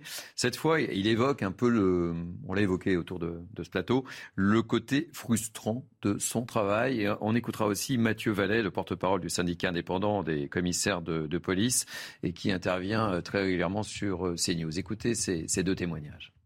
Moi, ce que j'ai appris au bout de 4 ans de police, c'est que la frustration, en fait, il faut s'y faire. On peut ramener une personne 10, 20, 30 fois. La justice, elle va rien faire et du coup, il sera dehors et ça peut pousser à vouloir euh, quitter l'institution. Alors qu'en soi, on fait notre boulot, on se dit qu'on retire pendant une durée de 24 heures ou 48 heures un délinquant de l'ordre public qui, qui embêtera plus le monde. On va rentrer le soir, on va peut-être cogiter à dire euh, je vais démissionner, ça me saoule. Et en fait, non, le lendemain, on retourne au boulot, on est content d'aller au boulot et puis euh, on fait notre boulot comme au quotidien. Aujourd'hui, le policier qu'on a en moyenne, il a entre 23 et 26 ans. C'est des policiers jeunes qui ont envie de s'engager pour être utiles, mais être utiles en interpellant les voyous, en protégeant les gens, parce que sinon ils pourraient faire pompier, médecin, aide-soignant, infirmier. Là, aujourd'hui, c'est vrai que parfois on a des policiers frustrés parce qu'ils voudraient interpeller plus de voyous, parce qu'ils voudraient que la loi soit plus simple, parce qu'ils voudraient euh, parfois qu'ils puissent faire leur travail sans être gênés. Par exemple, pour interpeller ceux qui font de rodéo sur des motocross ou sur des engins non homologués, pour parfois aussi évincer des voyous dans des hauts immeubles. Et puis, ils voient aussi parfois qu'ils interpellent les mêmes voyous alors qu'ils n'ont pas encore fini leur procès-verbaux que le voyou est dehors. Mais malgré tout ça, ils restent motivés, ils restent déterminés à faire leur métier. Et c'est là la plus belle noblesse du métier de policier. Et ce, malgré un climat de violence et d'attaque de nos collègues euh, d'un niveau qu'on n'a jamais atteint depuis un certain moment. Voilà, euh, le côté frustrant de ce métier qu'on évoquait. Euh, bon, voilà, le- ce policier, elle affirme clairement, euh, Marie-Estelle. Plus que frustrant, oui, même, même anxiogène en fait. Donc, euh, il, je pense qu'il a très bien résumé la, la Très- situation. Il faudra entendre des témoignages de leurs euh, compagnes aussi. Céline Pina, ça, ça vous inspire quoi? Je pense que euh, quand on perd le sens de son travail parce qu'on est à la fois maltraité par sa hiérarchie et pas respecté euh, dans le milieu on- dans lequel on intervient, oui, c'est très compliqué de voilà, c'est très compliqué de tenir. Il y a, euh, c'est plus que de la frustration. C'est du désespoir parfois. Ouais. Patrick Zarditi, avant de- d'aborder le il y a dernier des thème. Il y a des policiers désabusés, il y a des enseignants désabusés, il y a des infirmières des, des- désabusés, il y a, il y a- il y a des journalistes désabusés. Ouais, mais je pense que c'est important de rappeler On que parle pas des le- journalistes, le, hein, burn-out, le burn-out, il n'est pas causé par la charge de travail ou la difficulté, parce que quand ces gens contexte. choisissent ce travail, ils savent bien que c'est pas un métier lucratif facile. Non. Euh, donc euh, ils le font en, en- en connaissance de cause. Ce qui suscite le burn-out, c'est la perte de sens. Et là, effectivement, on rejoint la situation notamment des soignants à l'hôpital. Quand ça n'a plus de sens, qu'il n'y a plus de reconnaissance, que votre place est, interchangeable et que votre souffrance n'est pas entendue, euh, là, oui, on a des burn-out. Et là, on a des risques de suicide importants. Bon, En fait, moralité, on je... compte sur votre dévouement et on vous traite comme un pion. C'est incompatible. et le moins qu'on puisse dire, ça va pas être facile pour la police de recruter dans un tel contexte. Ah oui. 83 agressions de policiers par jour. Rien que ce chiffre vous donne Déjà. une idée de la difficulté du métier. Allez, je vous propose de changer de sujet. Euh, je vous attends sur ce sujet euh, que nous allons euh, aborder, puisqu'on on va parler de politique, si vous le voulez bien. Euh, on va surtout parler de nos nouveaux députés. Ah, je vous vois sourire. Je vois- vous savez de quoi je vais parler Oui, mais c'est un sourire euh, ironique. Oui. Alors, depuis lundi, vous le savez, nos députés étaient au boulot. Eh oui, avec la loi du pouvoir d'achat. Ils étaient censés euh, travailler. Ils ont travaillé, hein, c'est pas ce que je dis. hein. Cette loi, je le précise, a été largement adoptée. Et, ce matin, c'est pas tant le contenu de cette loi que je souhaite aborder euh, avec vous, c'est plutôt, je dirais, l'attitude de nos nouveaux députés euh, à l'Assemblée. L'ambiance était plutôt chaude. On a un peu le sentiment d'être dans une cour de récré. Euh, je vous propose de regarder le, sujet d'Inès Ali Khan. Et puis, je vous fais réagir évidemment, et je suis sûr que vous allez réagir. Alors, alors Silence Alors Oh, ce cri du cœur Les nerfs des élus à vif à l'Assemblée nationale. Face aux protestations de la gauche, c'est le député Rassemblement national de la Somme qui a offert une prise de parole assez surprenante, provoquant l'hilarité des membres de son parti. Silence pour la France Des réactions surprenantes au sein de l'Assemblée, des insultes. Dans le parti des oiseaux, elle montre ses ailes. Dans le parti des fachos, elle montre son poil et elle est un rat. Madame la ministre. Mais aussi des attaques plus personnelles. Je vous remercie de mettre le doigt sur un élément personnel de ma vie. Je suis en situation de divorce avec mon mari qui travaille chez Engie. Coup de colère aussi chez les Républicains. C'est Éric Ciotti qui s'en est pris aux tenues relâchées de certains députés à l'Assemblée. Je demande à la présidente de l'Assemblée nationale l'obligation du port de la cravate au sein de l'hémicycle du Palais Bourbon pour empêcher que certains députés, notamment de la France insoumise, se permettent de porter des tenues de plus en plus relâchées. Si certains prennent des libertés vestimentaires, d'autres, c'est avec le règlement, comme la Première ministre Elisabeth Borne, aperçue en train de fumer une cigarette électronique sous son masque en plein hémicycle.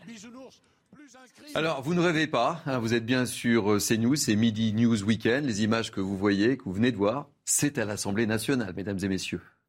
Ça vous inspire quoi, Marie-Estelle Dupont? Ces cours de récré, là, hein. là c'est lunaire ce qu'on voit là. Bon, ok. Quand le député RN intervient, il est aux alentours de 4h, 5h. On peut expliquer ça par la fatigue ou c'est un show? Ou c'est un nouveau talent?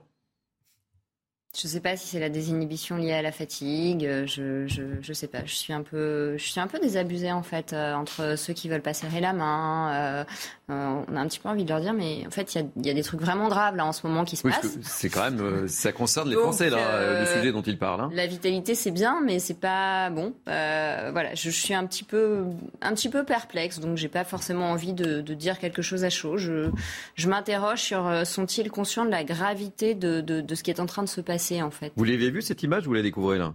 Euh, non, non, je l'avais vue hier, elle a beaucoup tourné, également celle de Madame Borne en train de vapoter sous son masque. Euh, bon, on se dit de toute façon on les jugera sur leur travail, mmh. euh, mais c'est préférable du coup, parce que l'image, l'image qu'il renvoie là est une image un petit peu qui manque peut-être parfois un petit peu de maturité, effectivement. Euh, Céline Pina, ça, ça vous fait beaucoup sourire, vous, en revanche. Hein. Oui, parce qu'en fait, j'ai travaillé à l'Assemblée nationale et je pense que le principal changement, c'est le retour des caméras euh, de télévision euh, à l'intérieur de l'Assemblée, qui correspond en fait au mythe selon lequel le pouvoir serait passé de l'Élysée au Palais Bourbon. Et donc, du coup, on se réintéresse à la fabrication de la loi, à ce qui se passe à l'intérieur de l'Assemblée, à la manière dont se comportent les députés, alors qu'il euh, il y a quelque temps, on s'en moquait assez mm. éperdument des, pétages de plomb comme ça à 4 heures du matin, épuisés par une séance un peu longue, c'est assez fréquent et, assez commun. Il y a même des grands moments de fou rire. Bon, moi, ça, ça me choque pas. En revanche, je vais être beaucoup plus dérangée par la Première ministre qui vapote alors que c'est interdit. Pourquoi? Parce que euh, dans ce cas-là, elle qui est au sommet du pouvoir a donc un devoir, d'exemplarité.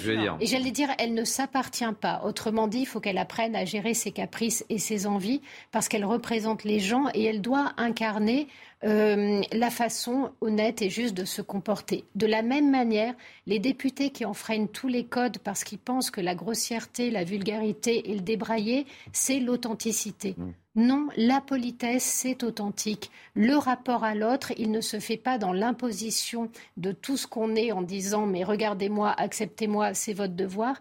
Il se fait justement en acceptant les codes, les codes du règlement, les codes de la politesse de base. Le, problème de fond, c'est qu'on l'a vu au cours des, dernières élections, il y a une espèce de divorce entre les Français et, leur politique, et je vais tenter de dire que ça ne va pas non plus. Euh, rapprocher les politiques et les Français quand on voit un tel spectacle. Je ne sais pas, Patrick Sarditi. Euh, ça ne va pas rapprocher. Maintenant, tout le monde sait que euh, une Assemblée nationale, c'est un cirque il y a eu des, des Sous la troisième et quatrième, il y a eu des coups d'éclat. Mais peut-être que le niveau n'était pas tout à fait le même non plus. Et de temps en temps, à la télévision, ça, je dis rien.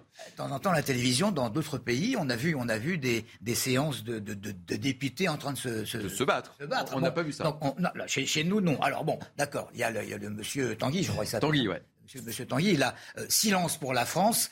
Bon, ça va rester. Hein. Maintenant, euh, avec la voix qui se coupe un peu. Hein. Voilà, quelqu'un avait quand même dit, et autrement plus connu, euh, la France c'est moi. Ouais. Hein, euh, c'est ça. Souvenez-vous, souvenez-vous. Alors bon, euh, toute ressemblance c'est purement fortuite. Ça fait partie, ça fait partie du, du folklore. Ils ont le droit de, de s'exprimer. Mm. Les, les, députés en place ont le droit de huer. C'est un droit. Mm. comment ça s'appelle à, à l'Assemblée nationale. Maintenant, ce qui est beaucoup plus important, c'est ce manque de, de, de respectabilité qui, qui est entré dans l'Assemblée nationale et qui va peut-être contaminer des débats. Je veux dire, lorsqu'on est, alors je caricature, mais pourquoi pas euh, euh, un, short de, surfeur et, une chemise hawaïenne, je, veux dire, et, qu'on doit discuter euh, de, de, fonds publics, franchement, lorsqu'on regarde ça, on se dit, c'est pas possible, on est non plus dans, dans, une cour de, récré, mais on est carrément à la, à la maternelle. Mm. C'est, ça fait partie d'un ensemble. Il faut que la respectabilité... Alors justement, justement parce que vous parlez de respectabilité, Eric Ciotti, vous l'avez sans doute noté, demandait le port de cravate. port de cravate ou pas à l'Assemblée Mais, c'est mais à, la limite, à la limite, si on doit, si on doit, ah, franchement, si, on, si on doit lâcher du lest, Peut-être que la cravate, on peut l'éviter. À partir du moment où il y a une tenue très correcte. Vous venez le week-end prochain sur mon plateau? Bien entendu. Cravate obligatoire. D'accord. Ok? Je viens avec cravate obligatoire. Je viens avec une non, cravate. en fait, c'est voilà. C'est comme ça que ça, ça c'est. Et c'est pas autrement. Euh, Marie-Estelle. La vraie question, c'est euh, à quel moment euh, l'ego euh, finit par éclipser la fonction. Et en fait, c'est ça qui rend parfois la politique inintéressante, qui crée de l'abstention, parce que ça devient une farce puérile. Donc voilà, peut-être que certains qui ne veulent pas se serrer la main, notamment, devraient se rappeler qu'ils représentent des gens, des gens qui ont voté pour eux ou pas, mais quoi qu'il en soit, euh, ils sont supposés quand même s'effacer derrière la dignité de leur fonction. Et au plus haut sommet de l'État, on a eu beaucoup d'exemples récemment que euh, l'ego prenait le pas sur la fonction et c'est dommage. Merci en tous les cas. J'étais ravi de vous accueillir ce matin. Marie-Estelle Dupont, psychologue et auteur. Céline Pina, fondatrice de Vivre à la République. Et Patrice Arditi, journaliste, qui reviendra la semaine prochaine. C'est promis. Avec Ici engagé. Attention, il y aura un gage. Patrice Arditi la semaine prochaine peut-être. Euh, l'info se poursuit sur CNews. Je vous retrouve dans quelques instants avec de nouveaux invités. Bonne matinée. Si vous êtes sur CNews.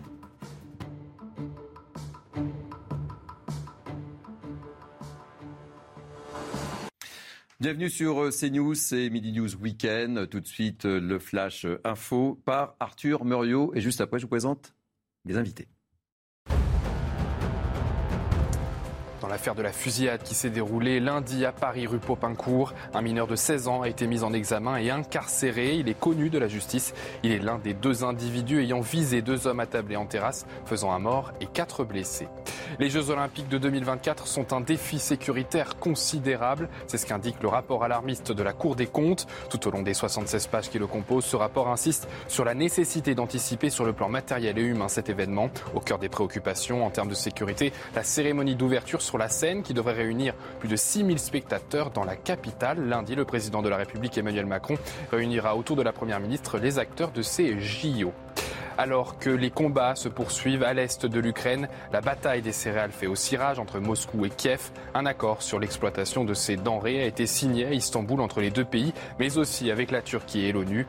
Alors que 25 millions de tonnes de céréales sont entassées dans des silos en Ukraine, un couloir humanitaire maritime permettra la circulation des cargos en mer Noire pour permettre leur exploitation. L'ONU est responsable du respect de cet accord. Merci, cher Arthur. On vous retrouve dans une demi-heure. Alors, euh, au menu de cette deuxième partie de Midi News Weekend, on va parler des JO à nouveau de 2024 et de la sonnette d'alarme tirée par la Cour des comptes autour de la sécurité des JO. On reviendra évidemment sur l'agression des policiers à Lyon. La, polémique monte. Alors que les faits divers se succèdent et que l'insécurité monte aussi un peu partout en France, la police se recrute. Pas simple de recruter dans un tel contexte. On parlera aussi de l'ambiance très potache euh, au sein de l'Assemblée nationale, alors que nos députés travaillaient sur le pouvoir d'achat. On parlera de la guerre d'Ukraine et euh, on va se poser la question de savoir si on va devoir se serrer la ceinture, électricité ou pas cet hiver. Nous en parlerons. Tout de suite, nos nouveaux invités pour ce deuxième plateau. Et j'accueille avec beaucoup de plaisir Patricia Lémonière, grand reporter. Bienvenue, Patricia. J'accueille avec beaucoup de plaisir Yves Gégaud, ancien ministre et délégué général du groupe de santé. Et on parlera. Du groupe de santé avec. Avec, avec, avec, évidemment, sans quoi euh, aucun intérêt. Euh, et je vous attends évidemment sur euh, les débats autour de l'Assemblée nationale. Et, et j'accueille également Erwan Barrio, politologue et auteur de euh, la, de Macron, le président liquide. C'est ça. Une jeunesse du macronisme. Exactement. Et puis j'apprends également que vous êtes acteur. Metteur en scène au théâtre. Une pièce de théâtre. Mhm. faites, faites la pub. Hein. Oui, alors c'est Mahomet de Voltaire qui se joue au Théâtre du Nord-Ouest jusqu'au 25 septembre. Voilà, la publicité est faite. Les- Le guichet est ouvert Le guichet est ouvert à partir du 2 août, donc Et- très bientôt, mais vous pouvez d'ores et déjà réserver vos places. Est-ce que Voilà. c'est climatisé?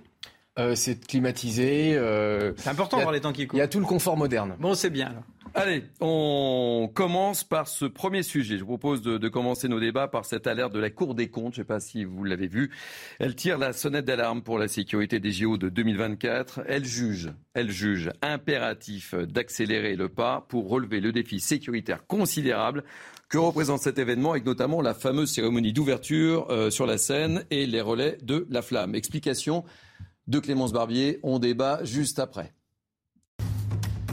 Sécurité publique et sanitaire, risque terroriste ou capacité hospitalière, dans chacune ou presque des 76 pages de son rapport, la Cour des comptes dresse un constat alarmant sur la capacité de la France à assurer la sécurité des Jeux olympiques. L'objectif est d'éviter de nouvelles scènes de chaos à l'image de la finale de la Ligue des champions au Stade de France le 28 mai dernier.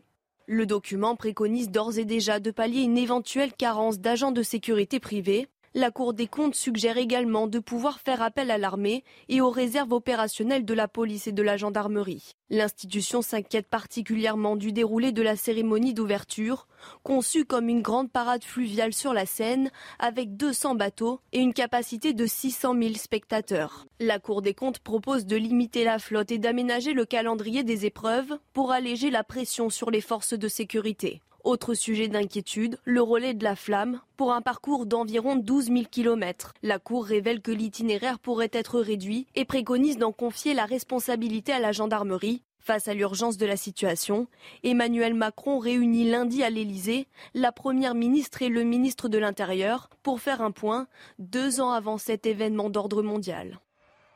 Waouh, on a peur, euh, chère Patricia Lémonière, quand on lit ce, ce- ce rapport et ce, ce warning euh, mis en place par la, la Cour des comptes. Bah, On a peur, d'autant que euh, la Cour des comptes, en général, euh, elle ne lance pas des alertes euh, comme ça pour rien. Donc euh, là, effectivement, on est dans une situation qui est difficile.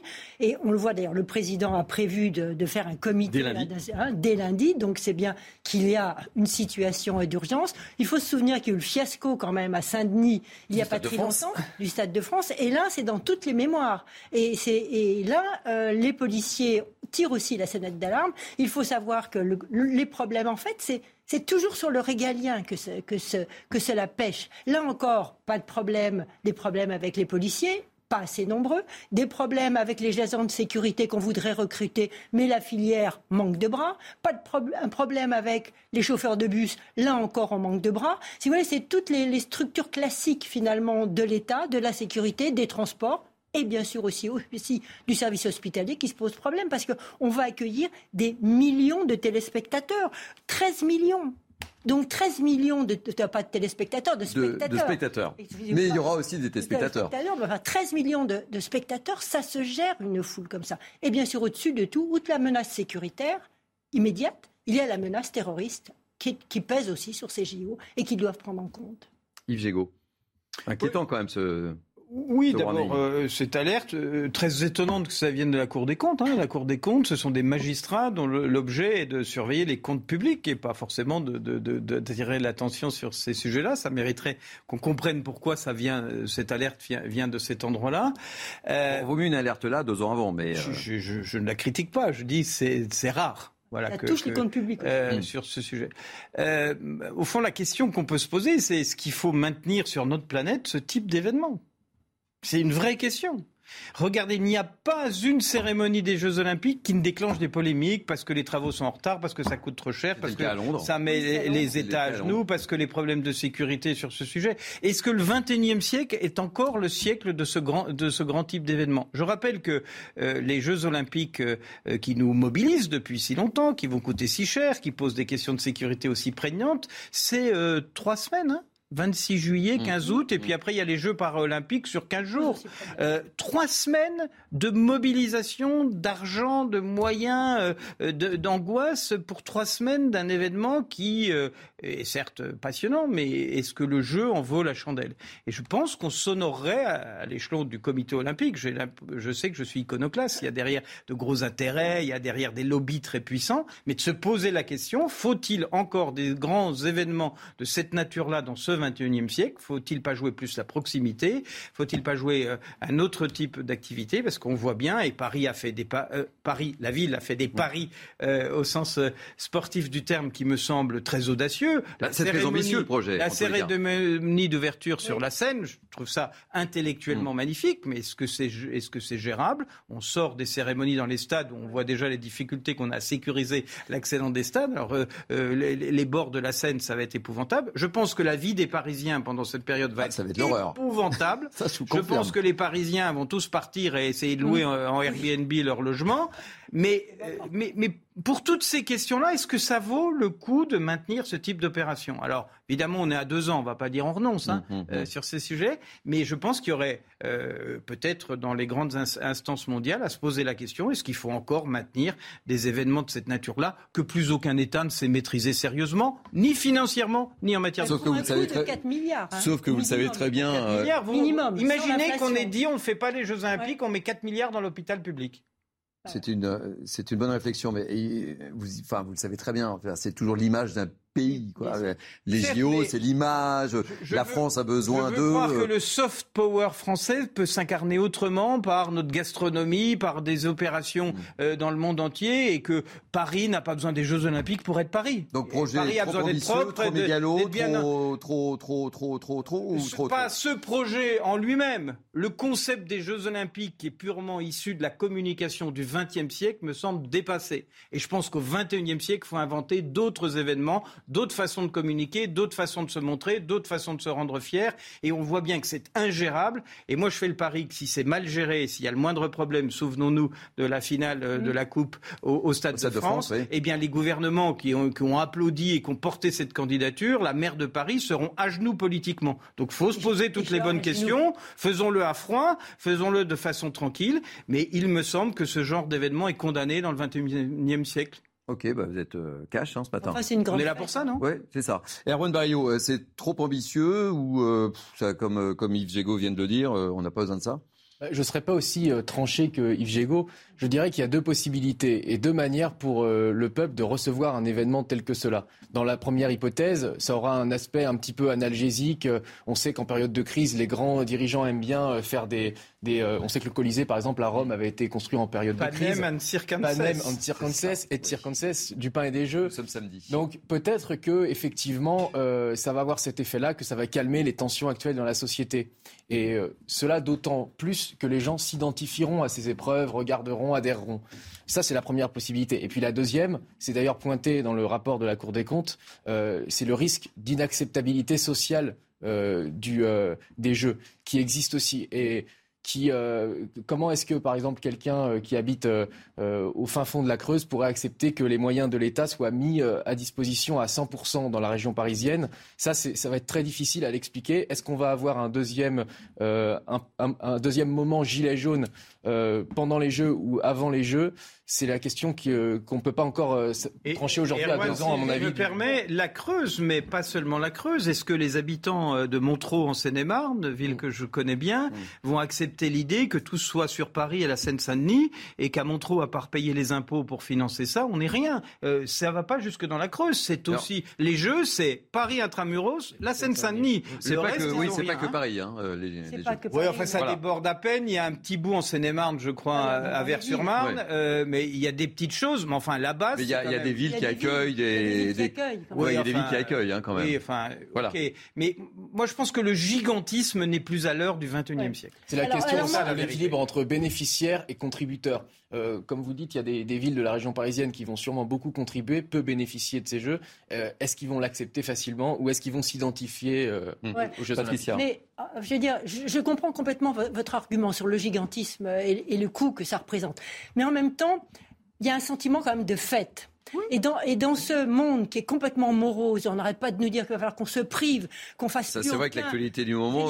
Je veux, dire, bon, il faut faire des économies, il faut qu'on se prive, on va tous, euh, voilà, la classe moyenne va s'appauvrir, va même disparaître pour certains. Quant aux autres, on n'en parle même pas, les 9 millions de pauvres.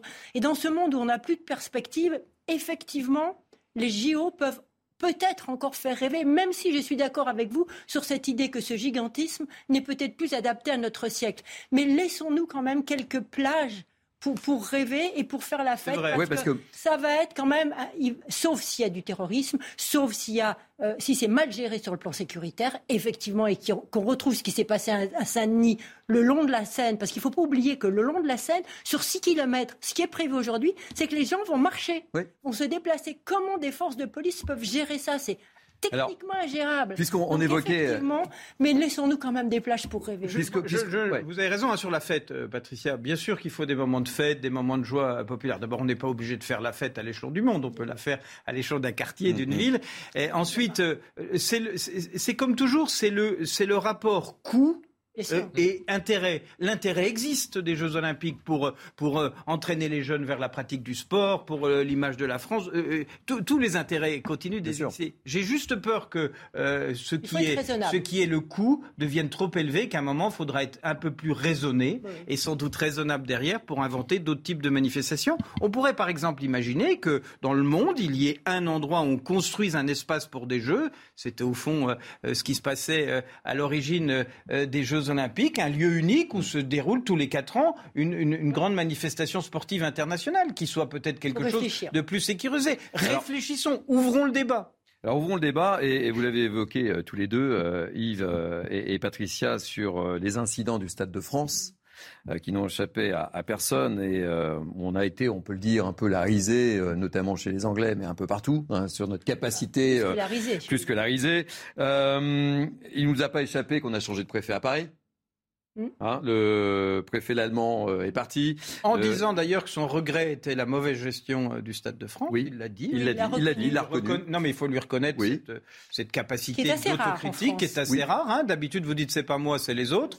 Non, il l'a assumé. Il l'a assumé. Vous avez raison de le préciser. Il cette, cette partie-là. Je pense que c'est, ça mérite d'être souligné. Et donc le, nouveau préfet, c'est Laurent Nunez. Hein, voilà. Et Gérald Darmanin, au cours de cette passation, lui a mis, me semble-t-il, enfin c'est mon ressenti, un peu la pression quant à l'organisation des JO. Écoutez-le.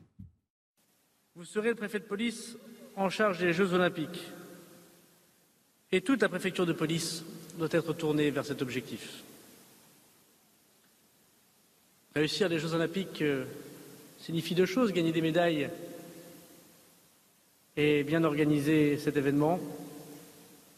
Laissons aux autres de gagner des médailles nous vous chargeons de bien organiser cet événement. Bon, ben voilà, la feuille de route euh, du nouveau préfet Nunez. Euh, voilà. Les JO 2024. La, pression est sur ses, sur ses épaules. Vous imaginez qu'il ait pu dire autre chose? Non, mais on voit bien que, voilà. Euh, je pense qu'il y a une forte pression euh, du, nouveau préfet pour euh, accéder à ce poste, qui est un des postes les plus prestigieux de France en matière de sécurité, et qu'effectivement, le nouveau préfet de police aura en, en grande partie la charge de, la préparation, puis peut-être de la gestion des Jeux Olympiques. Et la, la, Cour des comptes a raison, ça se joue maintenant. Hein. Mmh. Les moyens, les moyens de surveillance, les moyens hein. de police, les moyens technologiques, digitaux, les drones, enfin tout ce qu'il faut acquérir tout ce qu'il faut avoir pour surveiller euh, massivement et essayer de ne pas rater cet événement, c'est maintenant qu'il faut le faire. Deux ans, c'est plus rien. Mm. C'est même plus deux ans, parce qu'on peut dire qu'on est, presque à un an et demi. Si vous enlevez les périodes de congé où il ne se passe pas grand-chose, un an et demi euh, opérationnel. Donc il n'est que temps. Il y a ça et la Coupe du Monde de rugby aussi, il ne faut pas l'oublier. Et il y a la Coupe du Monde de rugby entre-temps. Euh, sachant que euh, a vu avec euh, la finale du foot sur une simple finale de, Coupe européenne, on se plante. Alors sur des Jeux Olympiques, moi je fais le pari que ça va marcher, qu'on a la prise de conscience, que la France a un savoir-faire, qu'elle va mobiliser des moyens. Je, ne reviens pas sur ce que j'ai dit tout à l'heure. La vraie question, c'est tout cet argent, tous ces moyens, est-ce qu'on n'a pas d'autres priorités? Est-ce qu'on n'avait pas d'autres urgences?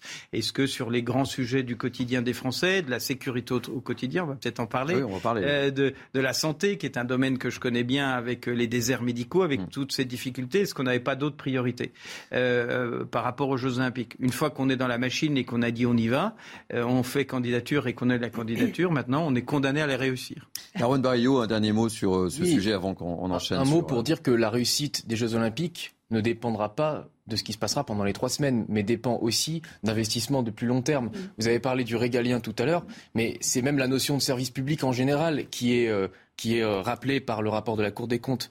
Euh, les manques qui sont les plus importants, c'est sur euh, la sécurité, bien sûr, mais aussi sur l'hôpital, sur les transports. Transport, deux lignes de métro qui seront pas en... Voilà, donc c'est autant d'éléments qui sont des services publics de long terme. Et je pense que si euh, les Jeux Olympiques sont l'occasion de réinvestir dans ces services publics-là, eh bien, ça peut être profitable au-delà des trois semaines euh, que va durer l'événement. Et, d'ailleurs, la, Cour des comptes, la Cour des comptes, Patricia, de, 30 secondes, euh, insiste aussi euh, dans ce rapport sur la capacité, donc on l'a évoqué, hospitalière, mm. la sécurité publique, sanitaire, les risques terroristes et les risques cyber. Ouais. C'est pour ça qu'ils certains parlent même d'un dôme, d'une bulle. Bulle, ouais.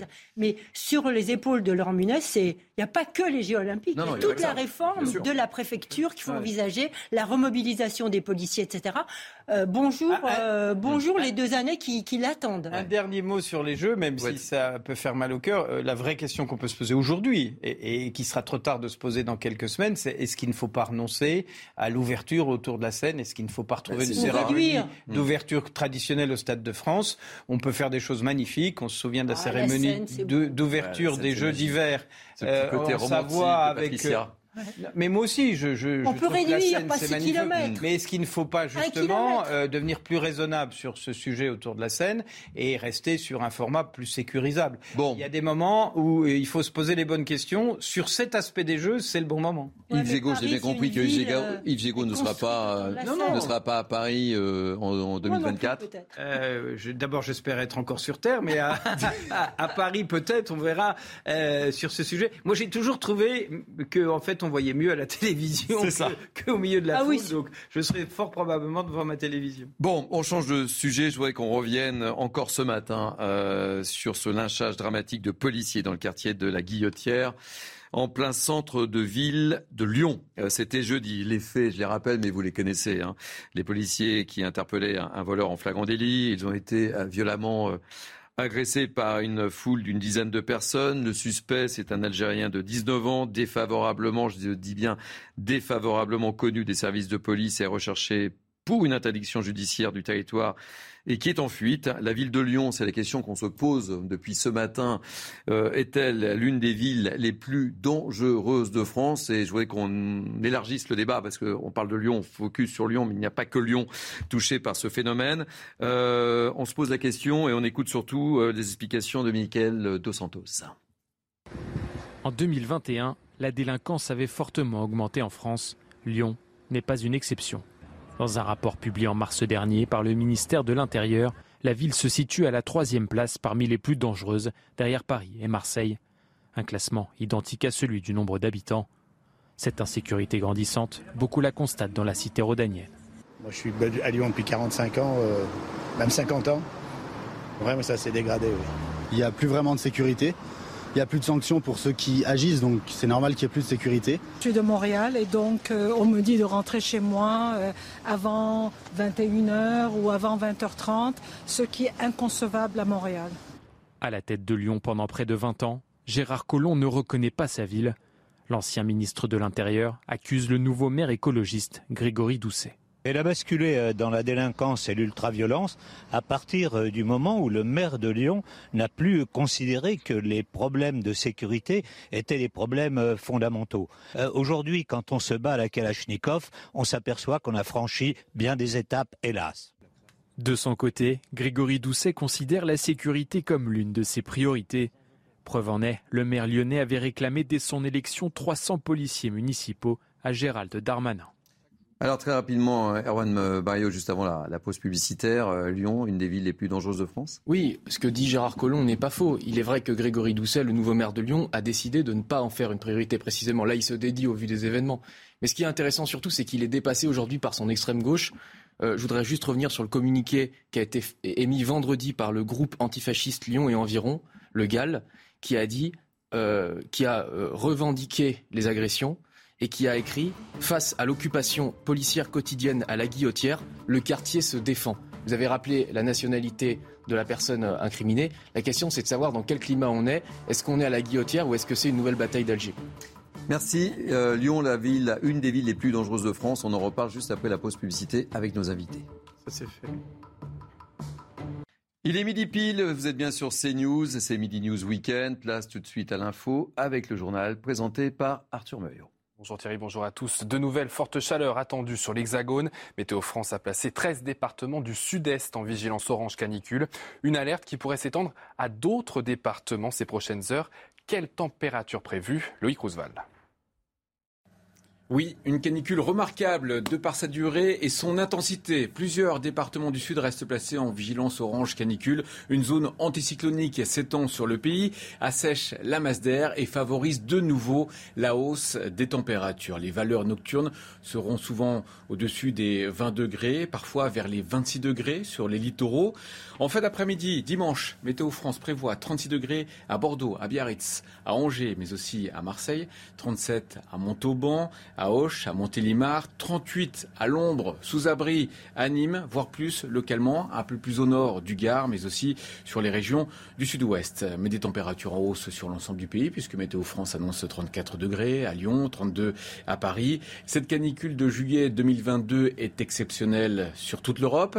Il a fait plus de 40 degrés à l'aéroport près de Londres, on le rappelle, et à Hambourg, en Allemagne, en Bretagne, 42 degrés à Nantes et 42,6 degrés à Biscarrosse. Et nous ne sommes pas à l'abri d'une nouvelle canicule prévue pour le mois d'août. On aura l'occasion d'en reparler sur CNews. Dans l'un, après le quintuple meurtre de Douvres en début de semaine, une marche blanche a été organisée ce matin en mémoire de la famille retrouvée morte. Ils ont été pris en otage puis tués par un jeune homme, membre de leur famille. Il avait finalement été abattu par le GIGN. La lutte contre l'inflation au cœur des débats à l'Assemblée nationale. Les députés entament une nouvelle course pour adopter le budget rectificatif, rachat des jours de RTT, doublement du plafond de l'aide carburant des entreprises ou encore la suppression de la redevance télé. On fait le point avec Clémence Barbier. Plusieurs sujets du budget rectificatif ont déjà été déminés par le gouvernement. Le premier, les entreprises auront la possibilité de racheter aux salariés les jours de RTT auxquels ils auraient renoncé. La mesure, demandée par la droite, était une promesse de campagne de l'ex-candidate à la présidentielle Valérie Pécresse. Feu vert aussi pour la hausse du plafond de défiscalisation des heures supplémentaires pour 2022, passant ainsi de 5 000 à 7 500 euros par an. Hier, les députés ont également voté un amendement de La République en marche, celui du doublement de l'aide carburant que peuvent verser les entreprises aux salariés pour couvrir leurs frais de carburant. Le plafond est relevé de 200 à 400 euros. D'autres sujets du projet de loi de finances rectificative promettent de faire l'objet d'âpres débats, notamment celui de la suppression de la redevance qui finance l'audiovisuel public. Le gouvernement souhaite affecter une fraction de la TVA. La gauche, elle, propose plutôt une contribution universelle et progressive. Autre point de crispation, celui de taxer les super profits des grands groupes. La pression a été mise particulièrement sur Total Energy et le géant du transport maritime, CMA-CGM. On l'a appris il y a quelques minutes, dans le cadre du vote de ce budget rectificatif, les députés ont validé la suppression de la redevance qui finance l'audiovisuel public, 170 voix contre 57. Le rendez-vous incontournable des fans de comics a ouvert ses portes. C'est bien évidemment la Comic Con de San Diego en Californie au programme, des rencontres avec des acteurs, l'annonce de nouveaux jeux vidéo ou encore la projection de trailers de super productions américaines. Notre envoyé spécial Ramzi Malouki est sur place. L'un des plus grands événements de la culture geek au monde a retrouvé son mojo, pour reprendre ce terme utilisé par euh, les fans venus ici à San Diego des quatre coins de la planète. Plus de 100 000 fans en costume, c'est la tradition. Ces fameux cosplayers qui n'ont pas hésité à débourser souvent des, des milliers de dollars pour être là pendant ce week-end. Il faut dire que Comic Con est devenu au fil du temps un rendez-vous incontournable et pas seulement pour les fans car c'est ici à Comic Con que la machine marketing hollywoodienne se met en route, c'est ici qu'on lance la promotion d'un film, d'une série télé.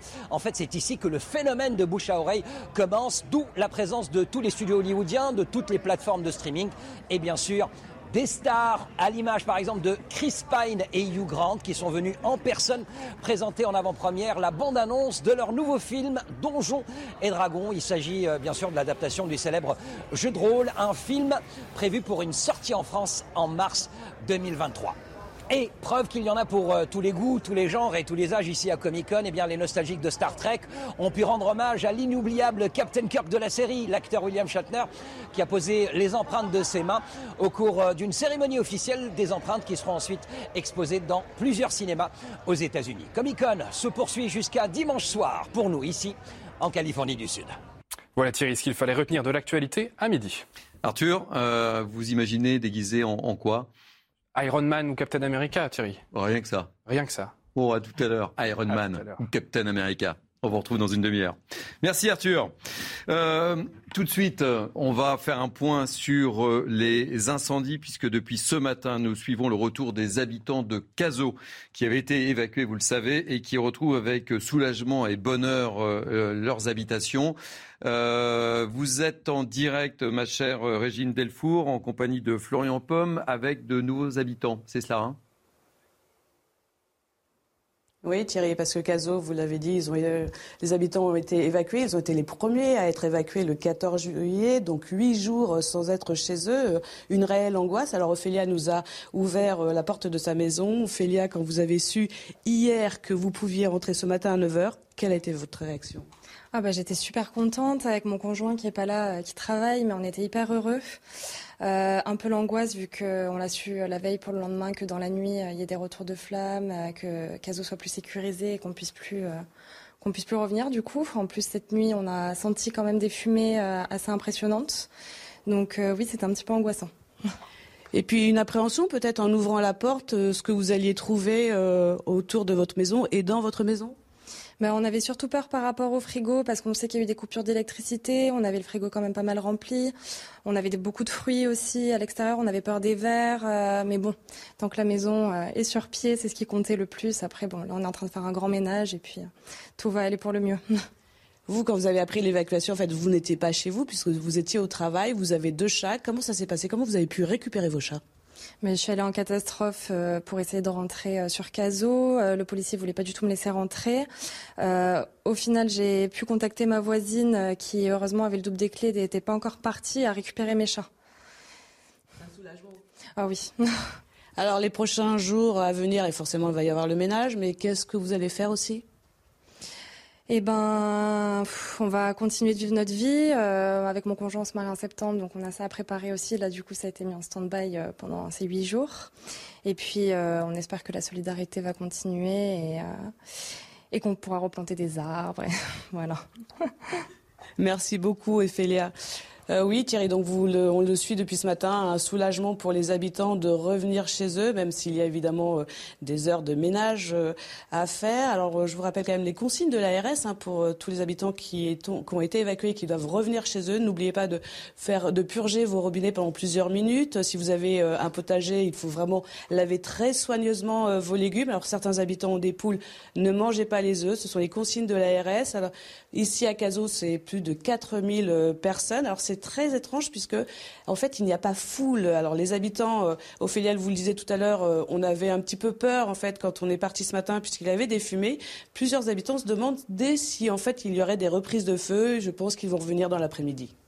Merci pour tous ces témoignages. On vous retrouve tout au long de la journée sur l'antenne de, de, CNews, bien évidemment, et on comprend aisément le soulagement de, tous ces habitants de, Gironde, heureux de retrouver euh, leur domicile. On se retrouve donc avec euh, nos invités pour euh, cette suite et fin de Midi News Weekend. Erwan Barrio, nouvel acteur et metteur en scène, et voilà. C'est cela même. Yves Gégaud, ancien ministre, délégué général du groupe de santé avec, et Patricia Lémonière, grand reporter. Alors, euh, juste avant la pause publicité et le journal, on évoquait malheureusement ce drame euh, de Lyon avec euh, cette agression de ces policiers. le jeune homme, l'agresseur, en l'occurrence, est âgé de de 19 ans, c'est un Algérien et je dois préciser qu'il avait quand même 18 mentions dans son dossier et qu'il était recherché pour une interdiction du territoire. Euh, Yves Gégaud, je me tourne vers vous. On fait quoi là? Ça pose, ça pose plusieurs questions. D'abord, la, montée de la violence antipolicière, qui est, qui est, terrible. Euh, euh, vous évoquiez dans la première partie de l'émission tout à l'heure les difficultés de recrutement des policiers, mais ceci explique cela. Si vous, êtes, si vous avez envie de devenir policier, vous n'avez pas forcément envie de vous faire casser la gueule à chaque bah, C'est vrai, quand on évoque ce genre de faits divers, euh, on n'a pas tellement. Enfin, on a, vocation, c'est pas, pas simple. Hein. Euh, moi, je, je, je, racontais tout à l'heure la mésaventure qui est arrivée à mon fils il y a, il y a une dizaine d'années où il se fait braquer son téléphone dans le métro, il lui prend l'idée de dire mon père est policier et il se fait casser la mâchoire. C'est-à-dire qu'il fallait casser du fils de flic. Mhm. Et casser du flic devient une mode, devient un mode de vie dans un certain nombre de quartiers, devient euh, un appel, euh, ce qui a été lu tout à l'heure par Erwan sur ce communiqué qui dit il y a une occupation policière euh, et que nous contre laquelle nous allons lutter. On, vire dans, dans, une société un peu de folie sur ce sujet-là. Alors la question c'est qu'est-ce qu'on fait? D'abord, je pense qu'il faut renforcer largement les moyens de police et que ce soit la police nationale ou municipale. L'ancien maire de Lyon soulignait combien le nombre de policiers municipaux avait, avait diminué depuis l'arrivée. C'était une volonté du nouveau maire.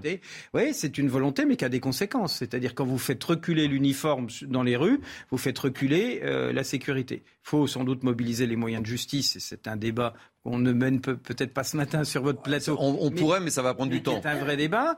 Et puis sur les sujets, sans vouloir focaliser, sans vouloir dire que l'insécurité ne provient que des mêmes personnes, c'est-à-dire des étrangers, euh, parce que c'est pas euh, la, version que j'aurais. Mais enfin, quand il y a euh, des étrangers sur notre territoire, qu'ils ont, comme c'est le cas apparemment de cet agresseur de policier, un casier judiciaire aussi éloquent, ça repose la question de la négociation avec les pays d'origine de ces personnes, de la capacité qu'on a de leur réimposer, de reprendre leurs nationaux. Je vous rappelle que Gérald Darmanin, il y a, il y a quelque temps, donc, euh, on, avait évoqué ça sur ce plateau, coup de com ou pas, sur sa volonté d'expulser. Euh, comme d'autres euh, prédécesseurs. Un, je pense que la volonté d'expulser, elle existe.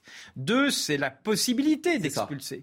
Et on sait bien, parce que tous les ministres de l'Intérieur, depuis des années, ont tous été faire la tournée d'un certain nombre de pays pour dire comment vous pouvez délivrer ces fameux laissés-passer mm. consulaires mm. qui permet à un pays de reprendre son ressortissant. Et on voit bien l'extrême difficulté de ça. Et plus la personne vit en France depuis longtemps, plus elle a une famille, plus elle est intégrée, plus c'est compliqué de la renvoyer dans un pays qui finit par ne plus être le sien. Donc on a un vrai sujet là euh, qui, qui, qui, qui, est un sujet à plusieurs euh, étages et il y a des villes qui sont en train de sombrer. Euh, malheureusement, Lyon. On parle de, Nantes. on parle de, Nantes. on parle de Lyon. Il y a eu un, il y a eu un fait divers dramatique aussi à Angers. Il y a toujours Marseille. On, on vantait la douceur de la ville. Et puis à Paris, il y a eu un attentat à la Kalachnikov il n'y a pas longtemps. Enfin, je veux dire que c'est un, certains disent un ensauvagement de la société, c'est une dérive insécuritaire et qui vise les flics et qui vise en premier lieu de casser, de tuer du flic. Souvenez-vous de l'époque où des policiers étaient brûlés dans leur voiture pour les tuer. Il y a la volonté de tuer des policiers.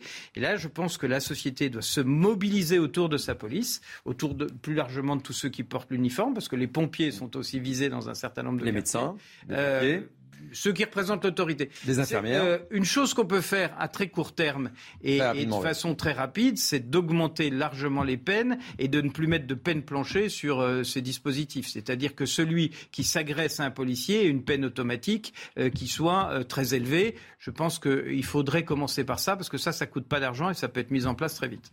Patricia, on a l'impression que les jours se suivent et se ressemblent malheureusement et qu'autour de ce plateau, on évoque toujours les mêmes, faits et que malheureusement, on a un discours politique qui n'aboutit pas à grand-chose.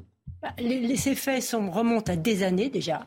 Euh, et depuis des années, on sait qu'on n'a pas assez de policiers, on sait qu'on n'a pas assez de juges, on sait qu'on n'a pas assez de prisons. Donc là, il n'y a rien de nouveau. Et ce que je me dis, c'est qu'aujourd'hui, on ne va pas régler ça par miracle. Depuis des années, on dit qu'il faut reconduire à la frontière. Mais comment faire pression sur l'Algérie quand on est obligé de lui acheter du gaz mmh donc, comment, faire toutes ces pressions vis-à-vis de ces pays? Donc, ça fait des années que le problème ne cesse que d'augmenter et qui n'est pas traité. Et que surtout l'État, euh, le président Macron, moi j'attendais quelque chose le 14 juillet, sur ces questions-là. Rien, dit. rien. Donc, j'ai l'impression qu'on laisse, on laisse la machine gonflé. Et ce qui m'interroge beaucoup, au-delà de cette démission ou de cette incapacité, je ne sais pas, je ne suis pas au, gouvernement et, je n'ai pas le gouvernail, mais ce qui m'interroge, c'est la décharge de violence. Et cette violence à laquelle on assiste aujourd'hui n'a plus, n'a plus de commune mesure avec ce qu'on a. On a connu des émeutes dans les années 2007, 2008, etc. Mais là, il y a un acharnement et la violence n'est pas que physique. Je veux dire qu'elle est même aussi psychologique. Il y, a, une, violence dans notre société. Et si on ne traite pas, si on n'essaye pas de traiter cette violence-là, on ne pourra même pas aborder toutes ces questions-là. Alors, on parle du rôle du politique. Euh, il se trouve que le hasard du calendrier a fait que euh, Elisabeth Borne, la première ministre, était à Vaux-en-Velin. Alors, elle, elle a hier. fermer. La Alors, fermeté de elle, a réagi. Euh, vous allez l'écouter. Et puis, vous me direz ce que vous pensez de son intervention. Je voudrais tout d'abord apporter tout mon soutien aux policiers qui ont été euh, agressés dans des conditions qui sont extrêmement choquantes, condamner très fermement hein, ces agissements, vous dire que les moyens d'enquête vont être fortement mobilisés et qu'on veut absolument pouvoir sanctionner ces comportements qui ne sont pas acceptables. Hein. Il faut respecter la République et ça, ça passe d'abord par le fait de respecter les policiers. On va naturellement mettre les moyens qu'il faut et si on a besoin de renforcer dans ces quartiers, on le fera. En tout cas, ça, ne peut pas rester impuni. Il faut qu'on puisse réagir, réagir rapidement. Ça passe évidemment d'abord par euh, euh, des enquêtes et euh, ensuite la justice dira ce qu'il en est, mais vous aurez compris que vraiment ce n'est pas tolérable de s'en prendre à nos policiers qui sont là pour protéger la population. Bon, Erwan Barreillot, on parlait en antenne, vous êtes convaincu par euh, cette déclaration concernant ce triste fait divers à Lyon par, euh, Vous êtes convaincu par euh, Elisabeth Borne? Écoutez, moi j'ai 27 ans. Depuis que je suis en âge de regarder la télévision, j'entends toujours la même chose. Mm. C'est-à-dire un ministre qui arrive sur les, sur les lieux, d'ailleurs c'est l'élément de langage consacré se rendre sur place, qui dit toujours je condamne, d'abord je rends hommage à nos forces de, de l'ordre, premièrement. Ensuite, je condamne avec la plus grande fermeté euh, les agressions qui ont eu lieu contre ces forces de l'ordre. Et ensuite, je vais allouer des moyens supplémentaires. Et on est en, train de se demander que peut le politique de plus mmh. face à toutes ces déclarations successives. On se souvient de Bernard Cazeneuve, on se souvient, euh, on peut citer tous les ministres de l'Intérieur, on se souvient de Gérard Collomb, on se souvient de Christophe Castaner, maintenant Gérald Darmanin ou des premiers ministres. À chaque fois qu'ils viennent sur les lieux, c'est toujours la même rengaine. Et euh, vous connaissez bien le texte. Hein les téléspectateurs. Vous avez bien écouté la télévision. Mais c'est toujours le même. Il est facile à retenir. Au bout de trois fois, on, le connaît par cœur. Et le problème, c'est que ça fait 50 fois qu'il est répété en boucle. Donc ça pose la question de la puissance publique et de la puissance du politique. Alors, oui, et des, moyens, et des moyens alloués. Très rapidement. dire que rien n'est fait. Il y a eu des moyens supplémentaires, notamment euh, sous le premier euh, quinquennat d'Emmanuel Macron de policiers. Les policiers le reconnaissent eux-mêmes. Je pense que euh, le politique court après l'événement. Euh, fait voter des lois, fait voter euh, des, moyens renforcés quand il peut, mais qu'on on n'a pas, on n'a pas, on n'a pas précédé l'événement, mm. et que euh, sur ces questions de sécurité, il y a un sujet global de société abordé, il y a des moyens considérables. C'est à peu près la même chose sur la mm. santé d'ailleurs. C'est deux problématiques qui ne sont pas les mêmes, mais, mais autant qu'on sera à surmettre des pansements sur un système qu'on ne, qu'on ne, qu'on ne repensera pas, tant qu'on n'aura pas eu une vision nouvelle, tant qu'on n'aura pas repeigner, rebalayer euh, nos textes, nos moyens judiciaires, tant qu'on n'aura pas spécialisé des juges sur ces sujets-là, je pense qu'on courra après l'événement et on courra le risque de voir des jeunes comme Erwan dire vous dites toujours la même chose. Alors, je, très rapidement, deux, secondes, allez-y, euh, Patricia. Non, allez-y. Non, je, voulais, je vous rappelle que la question que je posais euh, c'était est-ce que Lyon euh, est devenue une des villes les plus dangereuses de, de, bah France Non, non, non. Je, euh, voilà, et je veux pas stigmatiser sur Lyon parce que d'autres villes, on l'a évoqué. Mais quand même, je voudrais que vous écoutiez le témoignage anonyme, évidemment, d'un habitant de, de, ce quartier où cette agression a eu lieu. C'est un témoignage anonyme. Écoutez. Après, oui, il y a des personnes cibles, effectivement. Moi, des enfants, j'en vois quasiment plus. Hein, je vous avouerai, sur la place du pont, c'est quelque chose qui est absolument inexistant. Bah, je, comprends les parents qui n'ont pas forcément envie euh, d'amener leurs enfants dans un environnement pareil. Euh, je vous avouerai aussi que, personnellement, je me balade avec un petit choqueur électrique, une bombe au poivre. Euh, puisque je me suis fait, je me suis fait récemment agresser en centre de Lyon. Donc, euh, je sais pas, peut-être qu'un jour, il faudra qu'il y ait des morts euh, pour qu'enfin ça réagisse. Euh, mais bon, tiens, ben non, il y a eu de toute façon une fin de non-recevoir de la part de la part de la municipalité, donc ça fait aussi partie de ses prérogatives. Hein. Je n'ai jamais vu Lyon comme ça. Je ne reconnais plus cette ville.